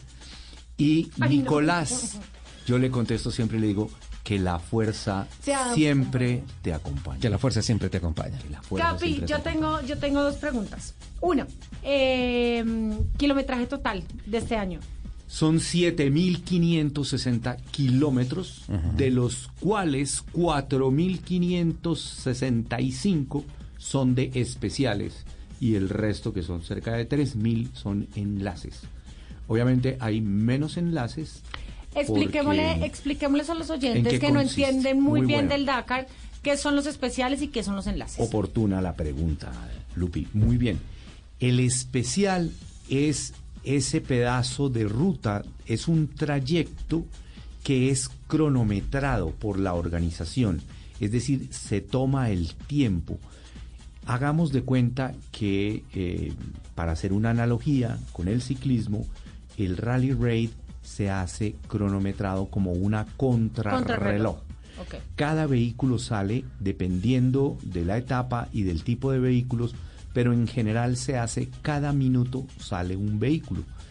El que haga menos tiempo durante ese recorrido de especial, que es en, eh, en terreno destapado, dunas, desiertos, eh, fuera de carretera, Ajá. el que haga menos tiempo en, es- en cada una de las etapas y de los trayectos es quien gana esa etapa. Exacto. Y al final, sumadas todas las etapas, Suman el puntos. que haga menos tiempo, no, puntos Ah, no, no, por tiempos. Tiempos. Entonces, el que haga menos tiempo al final de las, en este caso, serán eh, 14 etapas, Sí. porque será del 12 al 15, pero el día 9 será un día de descanso. Y la etapa de hoy es considerada como una etapa, así sea un prólogo breve, corto, de 11 minutos, pero es una etapa. Ok. Exacto. Entonces, y las los enlaces son generalmente trayectos que se hacen preferiblemente, la gran mayoría están en pavimento, en, en rutas normales en cada país, en este Sí. caso todo será Arabia Saudita en este año, Sí. para transportarse, digamos, del vivac o del campamento donde Sí. están eh, o localizados eh, toda la estructura de mecánicos, donde duermen, donde comen, todo eso, hasta el punto de salida se llama ¿Dónde va a un enlace. Exacto. Ah. Y ellos tienen un tiempo máximo para recorrer el enlace, pero no está cronometrado. Tienen un tiempo máximo que es suficientemente holgado Para que llegar. ellos lleguen con tranquilidad. Eh, Capi, eh, ¿cuál va a ser el recorrido? ¿Por dónde, ¿Por dónde va a pasar este año el Dakar? Van a iniciar en Jeddah y van a hacer un recorrido muy distinto a- al del año pasado y eh, van a terminar nuevamente en Jeddah en, eh, durante todas las van a ser como una U. Van a ser un, Un trébol. una O, Una O. digamos, si se pudiera llamar. Circular. Y hay algunas etapas que son como con bucle, con trébol, que, Ok. que vuelven, salen del- de, un, de un lugar y vuelven al mismo lugar. Lo interesante y que ha hecho una promesa ASO, que es la Amaury Polo Organization, Sí. que también es la que organiza el Tour de Francia en, en- en Francia, eh, porque es una organización francesa, la promesa que ha hecho es que en esta ocasión, este año, no va a tener eh, una gran cantidad de trayectos donde gane solamente el vehículo más veloz, Ajá. sino que va a haber un ¿Cómo? reto combinado de potencia, por supuesto, y, de desempeño, performance de los vehículos, Sí. pero en donde él va a jugar un papel predominante la habilidad del piloto y la navegación, que es una combinación. Ahí lo que quieren hacer es no que gane el que sea más potente, sino que hay combinaciones. Claro que hay que ser potentes, pero hay que ser Pero también muy- es un trabajo en equipo. así es y muy hábiles los pilotos. Capi, yo, última pregunta, lo Sí. prometo. Em, ya, ya me acordé. Tuve un lapsus, perdón. Em, en toda tu experiencia, no solo con el rally, sino también haciendo rallies aquí en Colombia, eh, ¿cuál ha sido la mejor versión del Dakar? O sea, es decir, antes se corría en África, eh, luego en Sudamérica, luego en Arabia. ¿Cuál, ¿Cuál ha sido la mejor versión? La del 2004. No, no, no, no a la que ustedes fueron, no, esa no. No, No, pero siendo, siendo muy objetivos. siendo muy objetivos. En cuanto, por ejemplo, eh, el tipo de recorrido, las en, mira, en emotividad, dificultades. en emotividad la que se ganó Utah Classmate en el 2000. Me quitaste la palabra a la boca. Yo creo que sí. Eh, mm, y cualquier cosa que fuera atravesando el desierto del Sahara Ajá. en, en, eh, en 18 días, por encima de 11 mil kilómetros, da mucha emoción. Y te voy a decir que esto es lo mismo que dicen pilotos como Carlos Sainz, como Stefan Peter Hansel, como Nani Roma, eh, bueno, con pilotos que, que son de la élite, el Sí. mis- el mismo Nacer Alatilla, ellos opinan lo mismo. ¿Qué sucede? Como se trata de una aventura, de verdad, una aventura, en el Dakar tú no consigues lo que consigues en Arabia Saudita y muchísimo menos en, en- en lo que consigues Sudamérica. En Sudamérica. En Sudamérica cada 100, 200 kilómetros tienes una población y tienes un mar de gente viéndote. Emocionante, muy lindo. Pero aquí la aventura es que tú estás, lo que decía Ricardo, Solo en- en Marte, en la mitad de la nada realmente. Es- Si tienes una población cercana, la tendrás a 300 o 400 kilómetros y estás en la- el medio del Sahara. Esas son, digamos, esas versiones que iniciaron con Thierry Sabine en 1979, cuando se hizo el primer rally desde París hasta Dakar. Y se llamó muchos años el rally, Rally París-Dakar, sí. Dakar. Capital, ¿finalmente vio Cuatro Latas?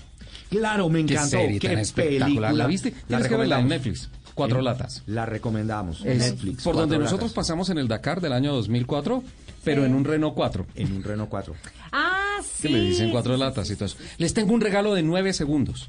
Antes de ir con, el siguiente invitado. Ok. Sí, listo. Escucha, escuchen esto. Camilo, por favor.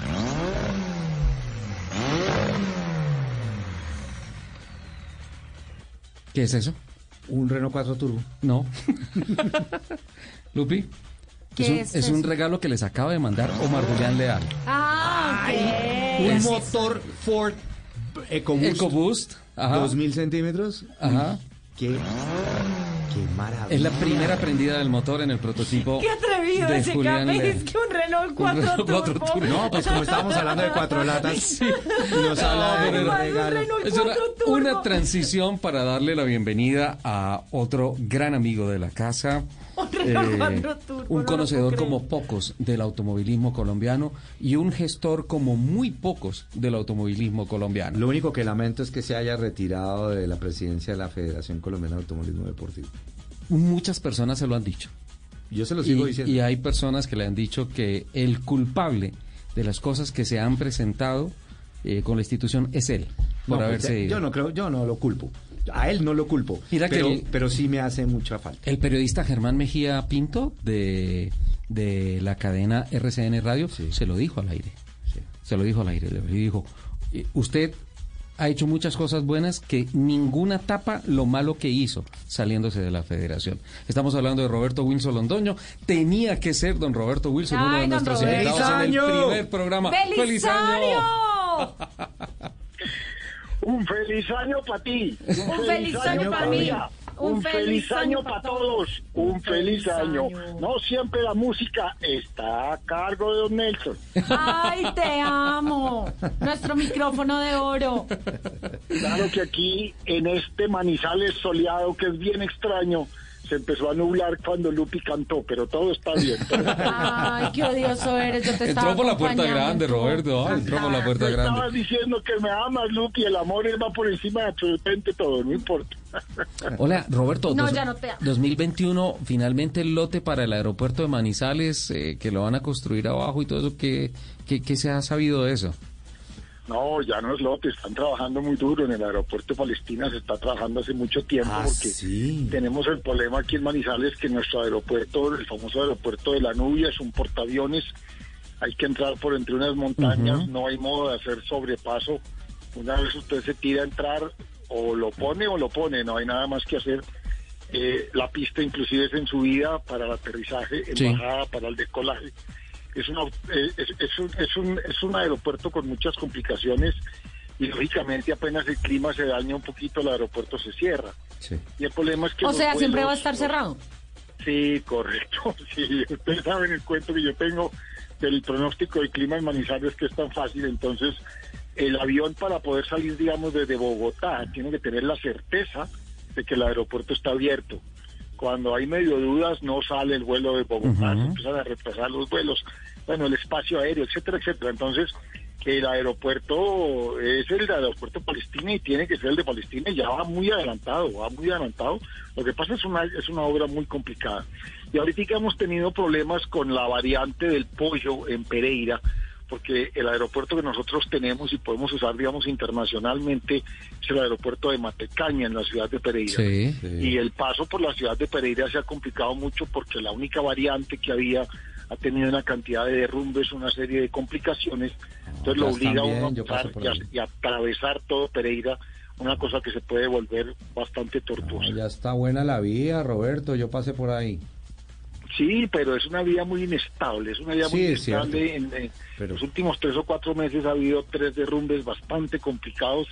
Entonces, eh, está complicada la cosa. Ahora, Y el aeropuerto de decía Palestina- yo a Ricardo, como le decía yo a Ricardo desde el año pasado, lo mejor que nos puede pasar es, si no hay aeropuerto en Palestina, tendrá que haber autódromo, porque los movimientos de tierra ya están. Algo tiene que pasar porque eh, yo, yo he oído hablar de, primero a- oí hablar del aeropuerto de Palestina antes que el túnel de la línea.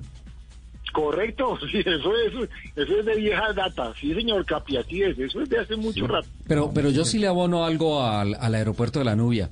El reaction time de los aviones despegando, eso es bravo. Apenas pone primero el piloto, eso ya Yo me va. acuerdo ni siquiera, Ricardo, cuando yo empecé a viajar cuando estaba muy joven, hace mucho tiempo, ya se pueden nombrar, volaba una cosa que se llamaba Tarca en unas atléticas Piper de seis, de seis puestos, Ajá. taxi aéreo de Calda, se llamaba Tarca.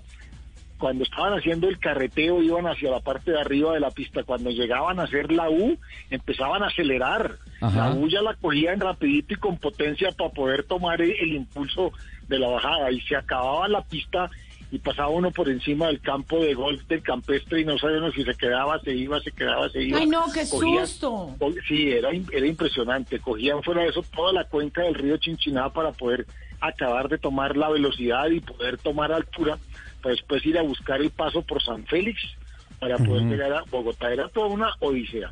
Sí, pero, pero la paisajeada de ese vuelo es, o sea, difícil porque hay muchos ascendentes por todas esas montañas, eh, a veces las Claro, condiciones son- de nubes y todo eso, pero la paisajeada es bellísima. Son dos aeropuertos en Colombia, el de aquí, el de Manizales, el de la Nubia y el de Pasto, donde usted, cuando el día está despejado y usted puede mirar por la ventana, usted mira hacia arriba y ve poteros y vacas. Claro. Sí. Más alto que usted. En Chachagüí. usted. Entonces, en Chachagüí, correcto. Así es. Qué barbaridad. Roberto, em, en este primer programa, pues lo dijimos al principio del programa, es el primer sábado.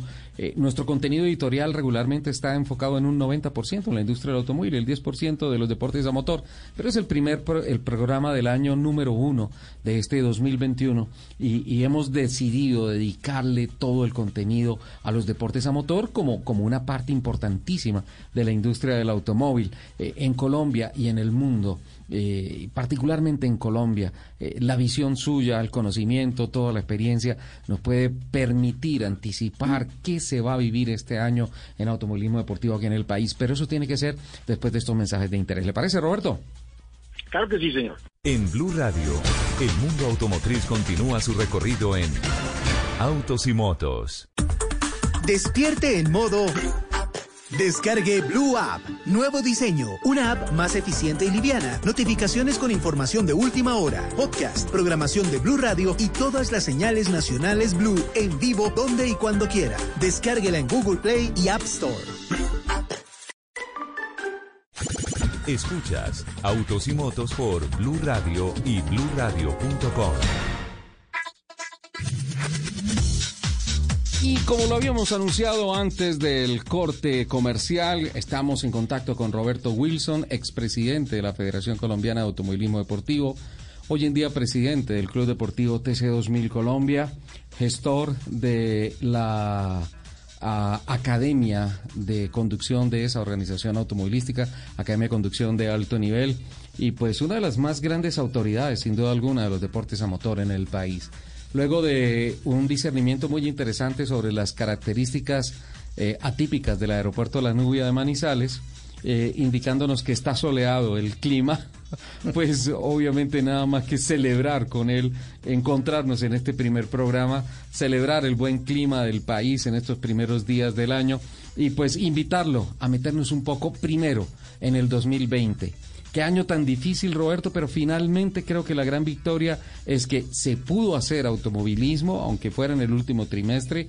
pero muy especialmente es que después de que se realizaron las competencias tanto del CNA como del TC2000 y algunas pruebas eh, particulares en el autódromo, no hay reportes de que se hubiesen presentado eh, cifras de contagios, problemas de contagios de COVID-19. Por tanto, creo que eh, como gran balance positivo de lo que ha sido este experimento en el año pasado, en el 2020, queda en que se hizo y se cumplieron las disposiciones de bioseguridad, se trabajó de la mano con la Federación, con el Ministerio del Deporte, con Autódromos SA, con la Alcaldía de Tocancipá, hablando puntualmente del escenario del autódromo, y pues eh, podría ser ese el parte de victoria del año, Roberto. Más que el parte de victoria, ah, Ricardo, es el cumplimiento de las debidas normas. O sea, ah, cumplimos con todo lo que nos pidieron y como decían antes, y más. Y se hizo así por toda la organización, por toda la estrategia que se armó eh, eh, en llave con Autódromos SA para poder, para poder trabajar, porque sabíamos que era como la cuota inicial de lo que iba a suceder en el 2021. Ah, no podíamos quedarnos atrás de todos los deportes. Eh, alguna vez yo lo dije el año pasado, todas las demás federaciones se comprimieron, sobre todo las federaciones ah, grandes como la de fútbol, como la de ciclismo, a sacar adelante todos sus eventos que teóricamente estaban programados para todo el año y se tuvieron que hacer en el último trimestre. Eso fue una compensación de todo, una, una, compresión de todo, perdón, y, uh, y nosotros hicimos exactamente igual, no podíamos quedarnos atrás.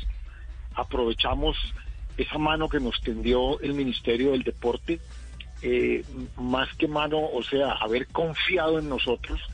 Inclusive el ministro estuvo presente en el autódromo, estuvo presente en los eventos nuestros y le, le pudimos dar ese parte de victoria y ese agradecimiento, decir, muchas gracias por haber confiado en nosotros, no lo íbamos a defraudar, usted lo sabía, la gente tal vez no, aquí estamos, estamos cumpliendo, como dice usted, con todos los requisitos que se cumplieron, porque fue lo que nos pidieron, más algo más que nosotros pusimos, como todos los tamizajes y una cantidad de cosas. Entonces, demostramos que se podía hacer.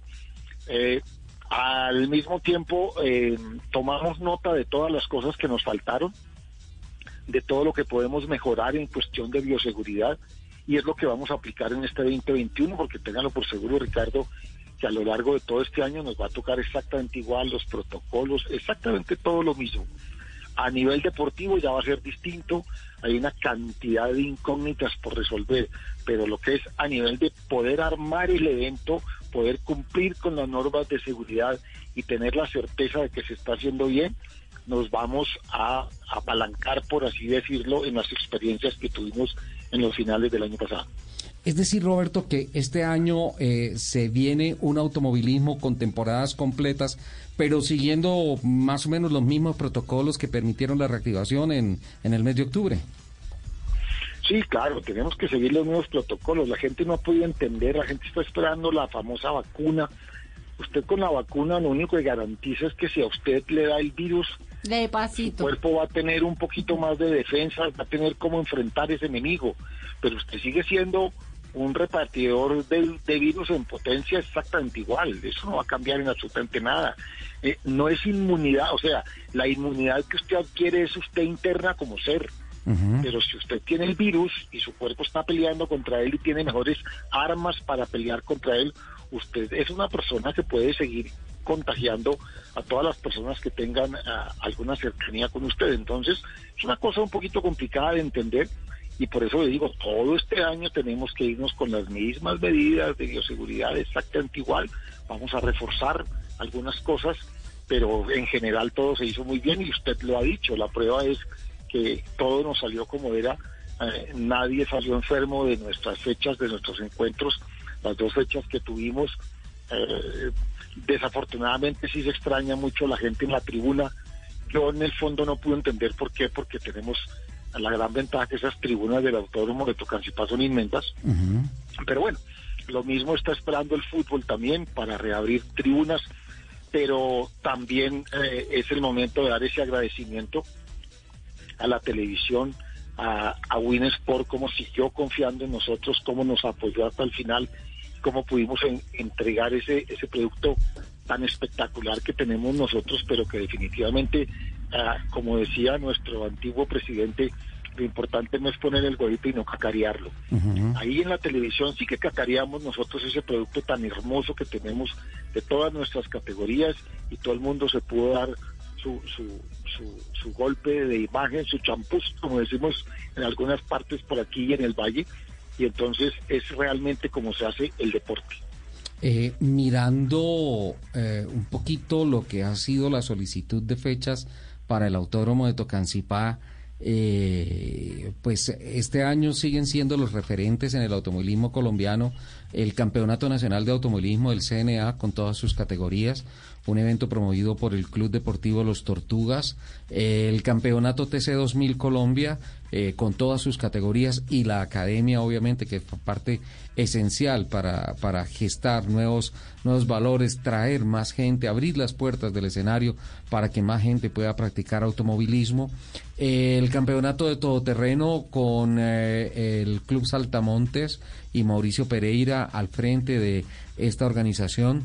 Eh, el campeonato de la Copa Cumbres, que es el campeonato nacional de trepadores, que pues atendiendo la promesa que ha hecho Roberto Wilson a lo largo de todo el año pasado, va a tener una fecha eh, oficialmente este año en Caldas, cerca de Manizales. Eh, que se me escapa, bueno, ya, ya había presentado el capitán Fernando Jaramillo la programación de Rueda Libre por Colombia con eh, las travesías y también con Rally Ride, arrancando ahorita dentro de poco, ¿no? En, enero. En, en enero, en Florencia. El 29 de enero, la. Baja Mil. Seis fechas de competencia este año. 2021, esperamos que así sea. Seis, seis fechas, o sea, eh, más el cartismo, estaremos en su momento hablando con Diego Vargas, el presidente de la Federación de Karts, eh, más los track days, que son muchas actividades de pruebas, y también la esperanza de que se anuncie desde Medellín que se abren las puertas del escenario para incluirlas dentro de las programaciones, presumo yo, del CNA y del TC 2000 Colombia. Pues, Ricardo, es eh, puede sonar un poquito ambicioso, pero no es así. Es que es mucho lo que se le ha trabajado a cada uno de estos campeonatos. Entonces, con tal vez con excepción de, de, de el autódromo de Antioquia, el autódromo de Medellín, que es casi que una deuda que tienen los antioqueños, esa, esa raza pujante paisa, porque es que es mucho lo que se ha hablado del de, el autódromo y ya es momento de materializarlo, de ponerlo a funcionar y empezar con sus campeonatos, porque ellos también, ellos también tienen, tienen un legado de vehículos guardados en los talleres muy grande. Va a ser muy complicado poder armar un reglamento porque usted sabe, el pensamiento mío siempre es la columna vertebral de cualquier campeonato es un reglamento. No hay nada más que hacer. Sí. Cuando las cosas están claras, cuando las reglas están claras, cada uno después verá cómo se defiende. Entonces, ese es uno de los grandes retos que tienen ellos para poder cuadrar ese reglamento y poder recoger todo ese parque automotor que tienen que tienen parqueado, porque es inmenso. Roberto, eh, ¿qué- con, tantas ganas se, se- puede enfrentar esta temporada. Eh, hay en estos momentos eh, grandes incertidumbres. Eh, el tema de, la vacuna no es la solución definitiva y lo han dicho las autoridades sanitarias en el país. Pero, pero podríamos pensar que se le deben echar todas las ganas del mundo para que, para que esto vaya para adelante. Ahora más que nunca, Ricardo, es el momento de, de demostrar de qué estamos hechos. Ahora más que nunca es que hay que ponerle todas las ganas, hay que eh, poner absolutamente todas las trabas, todo lo que pueda haber de ponerlo, ponerlo a un lado y ahora más que nunca ponerle todo el entusiasmo en sacar nuestros campeonatos adelante, en ayudarle a los clubes que han estado por muchos años dormidos eh, hay que ayudarles, tenemos que reactivar absolutamente todo lo que podamos, porque es ahora el momento, es ahora cuando tenemos que decir presente.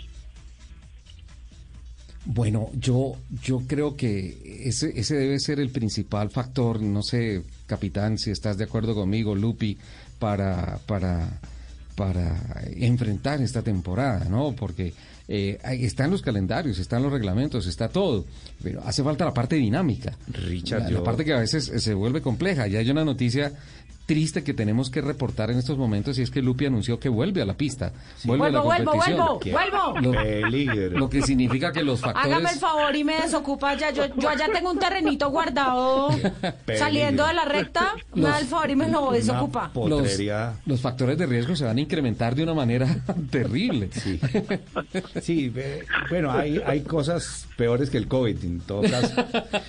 Pero, pero yo creo que en este Yo sería como 2021 yo sería como la tercera cepa del COVID. No, no. Pero mire, No, Ricardo, usted, usted que está hablando ahora, y lo más importante es lo que llamamos la voluntad política. La voluntad política en este momento nos atañe a nosotros en que la Federación Colombiana de Automovilismo Deportivo tiene que ponerse el overol y este también tiene que ser el año en que la federación ejerza un liderazgo. Porque como le dije, hay que ayudarle a todos los clubes, hay que darle la mano a todos los clubes porque unidos definitivamente somos más. Yo sé que hay algunos clubes que están consolidados, ya tienen demasiada trayectoria, tienen unos productos muy buenos, pero eso no quiere decir que no tengamos que ayudarle a los clubes nacientes o a los clubes renacientes, si hablamos de la parte de Antioquia, de la parte del Valle.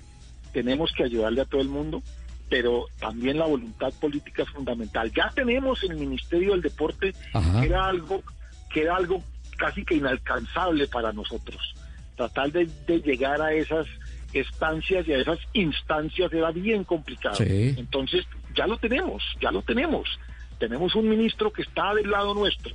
Eso tenemos que aprovecharlo, pero es la federación también la que tiene que ponerse el overall y empezar a trabajar en nuevamente la, la- el resurgimiento del automovilismo a nivel nacional. Y vuelvo y repito, se hace a través de unos reglamentos, reglamentos muy claros. Ojalá algún día podamos establecer un único reglamento con sus distintas categorías, pero un único reglamento para toda la República de, de Colombia. Roberto, muy lejos de eh, querer yo generar ninguna polémica de ningún estilo, porque no me gustan las polémicas. Pero aquí están. eh, Eso no es cierto. No, no, no, eso no es cierto porque además está el micrófono de oro contra el micrófono de diamante. O sea, ya, ya aquí es- no, no tenemos como unas campanitas. Ah, o la, ma- la, la, la canción de Rocky, o sea, de tan, tan, tan, tan. Tan, espero, espera un momentico, no vaya a empezar a hablar, No, no, no, señor no, no. Jaramillo, Yo- porque yo, básicamente yo lo que necesito que me pongan esa canción es- primero para que ustedes dos hablen. Y me van alistando la marcha del triunfo para cuando se acabe esta, esta entrevista. Sí, este es el momento Es, definitivo. es que yo, espera que es que yo cogí a mi productor. fantástico. Eso, va a hablar el señor eh, Fernando Jaramillo. Ok. Ahora sí, escúchenme lo que tengo que decir. Exacto. Entonces sí hay polémica. Cuénteme. Yo tengo que decir que me uno a las palabras de Roberto de decir es ahora o nunca. Y claro que sí, eh, que hay un, un tema muy importante con el apoyo de entidades que tienen la voluntad política de hacerlo, de ayudar. Y creo que el ministerio es eh, un magnífico ejemplo eh, y lo está haciendo, por supuesto, a través de las federaciones. En el caso del Dakar, yo sé que Fedemoto ha hecho un trabajo muy importante por promover y conseguir eh, un estímulo y, y un, un apoyo real en dinero para que los que están en este momento en el Dakar representándonos en este 2021 allá en Arabia Saudita tengan la facilidad de hacerlo. Lo que mm, no estoy muy eh, de acuerdo es que tengamos que esperar a que la federación haga algo por los clubes. Eh, es importante que la federación acompañe, ayude, en fin, pero para mí es simplemente un árbitro, así como existen los árbitros de fútbol que van y pitan el partido y ellos eh, interpretan un reglamento, lo saben eh, llevar a feliz término y de ahí en adelante, digamos, ser como el ente regulador Y- del deporte. pero- pero- pero yo sí creo que el estímulo viene de los clubes, de las ganas y de los que nos gusta el automovilismo. Pero ahí hay una cosa, capitán. eh, tenemos que buscar la música de Troya, porque se armó la de Troya. Eh, porque si he visto a alguien, y cuando lo hizo en la Federación de Automovilismo, que tomó de las manos los clubes para ayudarles, para promoverlos, para impulsarlos, fue Roberto Wilson. Sí, por eso, pero es que él ya no está ahí. Roberto. No, no yo- está, pero yo sí está. Yo creo que, quisiera- no creo, porque es que él como presidente de Mató un la club, fiera y se asustó con la él, como presidente adscrito, o sea, presidente de un club adscrito a la federación, él, él forma parte de la federación. O- Fantástico. no sé si estoy equivocado, Roberto. No, lo que pasa es que aquí en Colombia se da un, un engendro un poco raro. Yo sé y estoy muy de acuerdo con Fernando Jaramillo, con el CAPI, o sea, la federación está, está y toda la vida lo he dicho única y exclusivamente para regir el deporte, para, para, para juzgar el deporte. Ese es, ese es el principal objetivo de la Federación Colombiana de Automovilismo. Pero por el modo como se organiza eh, todo el deporte aquí en Colombia, se vuelve también un puente. Es un puente. Usted como club no lo van a oír en el Ministerio del Deporte. Usted como club lo oyen a través de la federación. Es cierto. Entonces se convierte en un puente. O sea, es un paso obligado, llamémoslo así, si quiere ponerlo todavía más crítico, es un paso obligado por donde tienen que pasar los clubes para llegar hasta el Ministerio del Deporte. Entonces, siempre tenemos que contar con, no es con la anuencia de la federación, sino con las ganas de la federación de hacer. Yo sé, y yo lo, yo lo sé de antemano, cuando yo me senté en la federación, mi objetivo primordial, yo me senté en la federación por no quedarme callado. Ricardo sabe muy bien cómo en la historia en un foro que hicieron para el espectador, simplemente yo llevaba unos apuntes y abrí mi boca, cosa que siempre tengo que hacer, no soy capaz de quedarme ca- callado y después sufrir las consecuencias, pero yo decía que, que la gente que venga detrás mío no tenga que sufrir lo que yo sufrí, que no tenga que pasar por lo que yo pasé. Cuando en ese tiempo llegar a la federación era imposible, hoy en día llegar a la federación es muchísimo más fácil.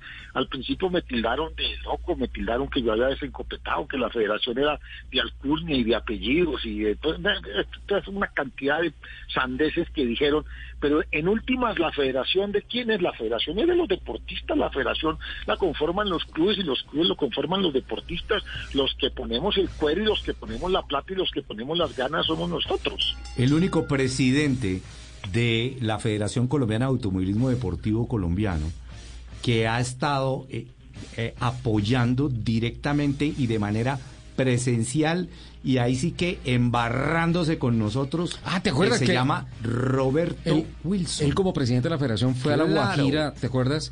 Eh, y, se, y nos acompañó a todo y llevaba su camioneta Luf de estacas y se la gozó y la luchó y supo exactamente qué era lo que estábamos haciendo, para dónde íbamos y después nos ayudó a desarrollar un reglamento técnico para mejorar los carros. Eso lo tengo que decir, Roberto. Y de verdad gracias por, por esas oportunidades. Después fuimos trayendo gente de. Europa y otras cosas que nos fueron ayudando a desarrollar un poco mejor las cosas. Pero el primer presidente que nos apoyó de verdad a meterse en el barro con nosotros fue usted. Porque es que era, era una modalidad... Usted sí es la embarrada, ¿no? era, una, era una modalidad que yo no conocía y era tan neófito que yo humildemente pensé que la camioneta que yo tenía iba a ir, iba a volver eh, eh, eh, olímpicamente. No, llegué más herido que pero llegué, no importa. Pero empiezo uno a aprender y uno aprende absolutamente todo. Mire, hay una de las mejores anécdotas, Ricardo también que la, Sí. que la conoce. Una de las partes deportivas del automovilismo que menos me llamaba a mí la atención eran los piques cuartos de milla. Y de los piques cuarto de milla, de esos piques salió la base del reglamento para autos de calle que después derivó en lo que hoy en día es el TC 2000. Entonces uno aprende absolutamente todo, pero hay que saber, hay que entender. No es lo mismo sentarse en un escritorio a decir, hombre, pero es que ese enlace está mal hecho, es que no hay gente, es que cuando usted va y se mete en el punto y como usted decía ahorita, cuando usted tiene que enclavar en medio de la nada unos pobres comisarios para ver si pasan unos vehículos o no pasan o para poner un checkpoint o lo que sea, es cuando usted lo vive, es cuando usted se da cuenta cuáles son las necesidades que tiene cada modalidad del deporte que tanto le gusta a usted, porque no es lo mismo hacer una competencia en un autódromo con 10 o 11 puestos de comisarios, con radios y ambulancias y todo, que hacer una competencia en la alta Guajira en medio de la nada. Son Claro. cosas muy distintas. Claro, y estar uno por allá en una trocha y que en la revisión técnica el comisario de la federación nos pida un gato de zorra para sacar del barro. Pero ¿Por qué? ¿Por qué siempre Forma- lo mismo, Capi? Forma, forma parte de la ¿Alguna anecdotaria. vez, alguna vez, alguna vez nos pidieron para un festival de verano. Ay, sí, eh, no, esa es la, esa es la peor, la pista- peor. Conseguimos hacer una pista ah, cerquita de la, abajito de la 30, calle 63, donde en ese tiempo entrenaba el Club Independiente Santa Fe. Ajá. Y, y, y realizamos una pista con el Club Saltamonte. Sí, me acuerdo, claro. Doser de todo y en espectacular íbamos a hacer un espectáculo divino para el festival de verano y faltando dos días la persona encargada no sé si era de Coldeportes no era él era el IRD tal vez Sí, dijo que sí. no le habían llegado a su escritorio los documentos de los vehículos. Dice, ¿qué necesita usted? Dijo, la revisión técnica, la, re- la revisión técnico-mecánica, el seguro obligatorio Sí. y el equipo de carretera. Dios mío. Sí, Y dijo que los carros no podían no, salir si no tenían, sí, si no Sí, sí, tenían sí. equipo de No, no, carretera. no, yo- no, Ay, júrenmelo. no o sea, esas son las cosas que dice, Es claro, cierto. cuando- cuando Y eso, no tiene como dice idea de algo Roberto, de eso. Eso lo hace su, lo, lo dice un burócrata que está sentado en un escritorio y que no entiende qué es lo que está sucediendo. Pero, pero ¿saben quién, sal- Correcto, ¿saben quién salvó correcto. eso? Ese- esa exhibición, ¿saben quién la salvó? Oscar Julián Ruiz. Eh, no, no, no. Eh, Oscar Ruiz. Sí, Oscar, Ruiz, que era, eh, era el director y creo, no, ya no está en la, en la dirección de recreación. Estaba el de básquet, el de básquet, ¿cómo se llamaba? El, Eh, el basquetbolista. Sí. Ah, Se me olvida en este momento el nombre, pero. Sí. eh, No, no, no, si eso fue imposible, porque el señor estaba arranchado en que mientras no estuvieran en su escritorio esos documentos, él no podía dar el permiso para que se realizara la válida. porque Sí, sí, sí. Era imposible que sin equipo de carretera y sin revisión técnico-mecánica ese vehículo pudieran participar. No le digo. Un absurdo. Pero, Pero, pero bueno, eso, son anécdotas. eso en la pista, Hemos remado y hemos remado mucho y hemos avanzado y hemos avanzado Bendito mucho. pero Dios. Eso- digo, eso en la este pista- año, este 2021 es el año ahora o nunca. Con todas las vicisitudes que podamos tener, es ahora o nunca.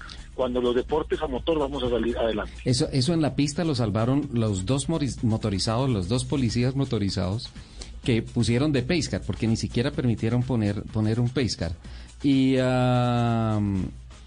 y este, y este, eh, esta exhibición que se definió era eh, muy despacio, a máximo 15 kilómetros por hora fue la velocidad que se autorizó, y eh, detrás de las dos motos que iban de Pacecar. Yo tuve la oportunidad de hacer la transmisión de ese evento para Canal Capital Lupi en vivo y cuando O empieza sea, y lo- la, la más emocionante del cuando- mundo, ¿no? No, pero terminó siendo una cosa muy buena, porque cuando empieza No, todo esto, imagínese esta, eso a 15 kilómetros por pasaron hora. por el puesto donde nosotros estábamos, que era en toda la rotonda, y yo saludé a los policías y ellos me, me, me hacían señas de que estaba como chévere esos carros que, que hacían. Y yo empecé a decirle, hágale. y a la siguiente vuelta, hágale. A la tercera vuelta ya los policías iban acostados en ese rompón de la moto. y ahí toda la gente feliz en la transmisión. Qué pena reconocerlo. Espero que. O sea, hiciste romper las reglas, Carlos Ricardo no, Soler no Mantilla. se rompieron las, Las reglas porque los porque policías tenían nunca una los- orden. Nunca lo sobrepasaron. No, La orden además- es no pasen a los policías. Y los policías ya iban a fondo. O sea, y ninguno. hiciste que los policías fueran a máxima velocidad de- dentro de un circuito urbano. No, no, yo no les decía ¿No que te vayan da rápido. vergüenza No, no, admitirlo No, yo no les decía que fueran rápido, yo les decía que por allá, que siguieran derecho. Sí, sí, claro, no. que ellos- cogieran vuelo, que hagan, ellos, ellos emocionadísimos, pero, pero es parte de la historia. ¿Será, ¿Será que es necesario volver a eso, Roberto? Eh, No, no, no, no, no. No, por eso le digo, la, la gran ventaja que tenemos es todo, todo el camino que se ha, que se ha dado. Eh, lógicamente ya hay mm, las, las, las mentalidades en esos estamentos deportivos han cambiado. Cada vez ponen gente que más puede entender o por lo menos que esté más abierto a entender, porque usted no tiene por qué saber de todos los deportes, es imposible. Es cierto. Es, es imposible. Es imposible. Usted, pero usted tampoco puede ser tan cerrado, encerrarse a la banda simplemente decir que no, que no, que no. Entonces es, es, es una línea muy delgadita por la que hay que caminar, pero yo creo que se ha, se ha, se ha caminado mucho, se ha caminado mucho. Eh, ya todos esos caminos ya pasaron y tenemos como un hor- horizonte eh, mucho más despejado.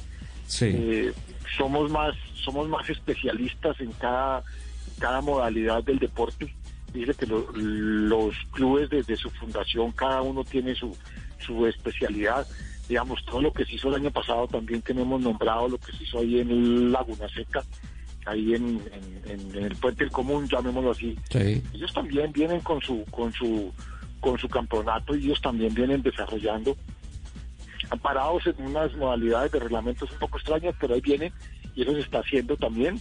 Y ellos ya también tienen que ir por una temporada. Ellos ya también tienen que ir por una temporada. sí, claro, claro que sí. Entonces, Roberto, Todo el mundo va caminando, pero tal vez, tal vez lo más complicado eh, que lo tiene el Capi Fernando Jaramillo, precisamente por los sitios donde trabajan, pero también ellos están amparados por el modernismo. Ahorita con el, con el, con el modernismo, con el satélite, con 50 mil cosas, es un poquito más fácil. Lo complicado es dar seguridad, pero usted tiene, te- usted, usted tiene que, usted tiene que pararse en algún momento y decir, bueno, o sea, yo no puedo exigir la misma seguridad que tengo en un autódromo, donde le digo que tengo 10 curvas, 10 puestos de comisario, dos ambulancias, 50 mil cosas. Yo no puedo exigirle la misma, ah, la misma línea a un señor que está haciendo un evento en la Alta Guajira, donde digamos de entrada le dicen que si usted no tiene un helicóptero no lo puede hacer. Cuando esté en el autódromo no tiene helicóptero. Qué barbaridad. Pasó de Roberto, micrófono de oro a micrófono de platino. Qué barbaridad. Roberto, lamentablemente se nos acabó el tiempo. Esta es la primera emisión del año. Eh, hay tanto para hablar. Pero sí tenemos el helicóptero, ¿no? Con Spot nosotros tenemos el helicóptero, Roberto. Se le tiene. Pero, pero les voy a abrir otro programa porque es que ya se me acabó, se me acabó Se me el acabó tiempo. este, ya. Eh, miremos con ganas el automovilismo. Eh, hay sí, que sí. hay que quererlo, hay Con que protegerlo, entusiasmo. hay que trabajarle al automovilismo que se hace en Colombia porque es bueno de verdad, vale la pena, hay que hacerlo. Roberto, feliz año, nos estamos hablando. ¡Belisario! ¡Feliz, año, el mundo. Roberto! ¡Feliz año para todo el mundo! Bueno, se nos fue el tiempo, qué rápido, ¿no? No, Va rapidísimo. rápido el tiempo. O sea, ya, eh, pasado mañana es otra vez Navidad. Yo, toca no desbaratar ya el arbolito. No, ya, hoy es 2 Vámonos de enero, ya. ya se acabó el año. Vámonos No, ya. señor, perdóneme, hoy es 33 de diciembre. Gracias, gracias, gracias, capitán. Chao, Lupa, nos vamos. Muchísimas gracias a todos por compartir este primer programa del año con nosotros. Espero que eh, nos acompañen en los siguientes. eh, ¿Cuántos serán? Nosotros 365, pero nos, Ya, nos- ya faltan 363. Eso. Hoy, 33 de diciembre, les mando. 2, 2 de enero. 33 de diciembre, les Vale, mando. besito. Chao. Muchos besos. Chao.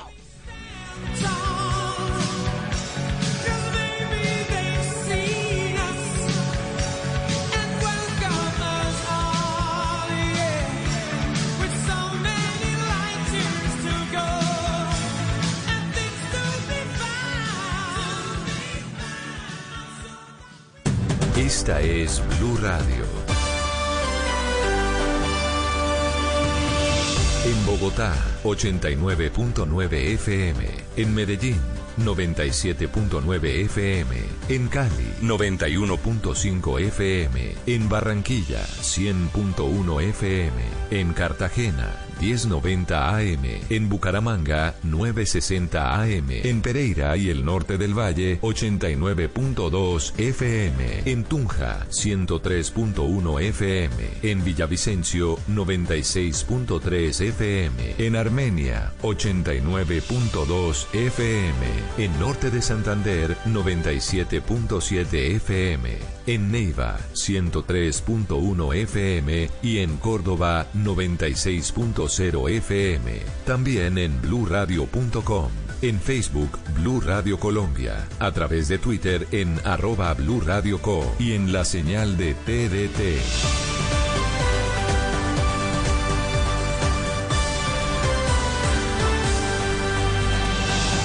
Radio,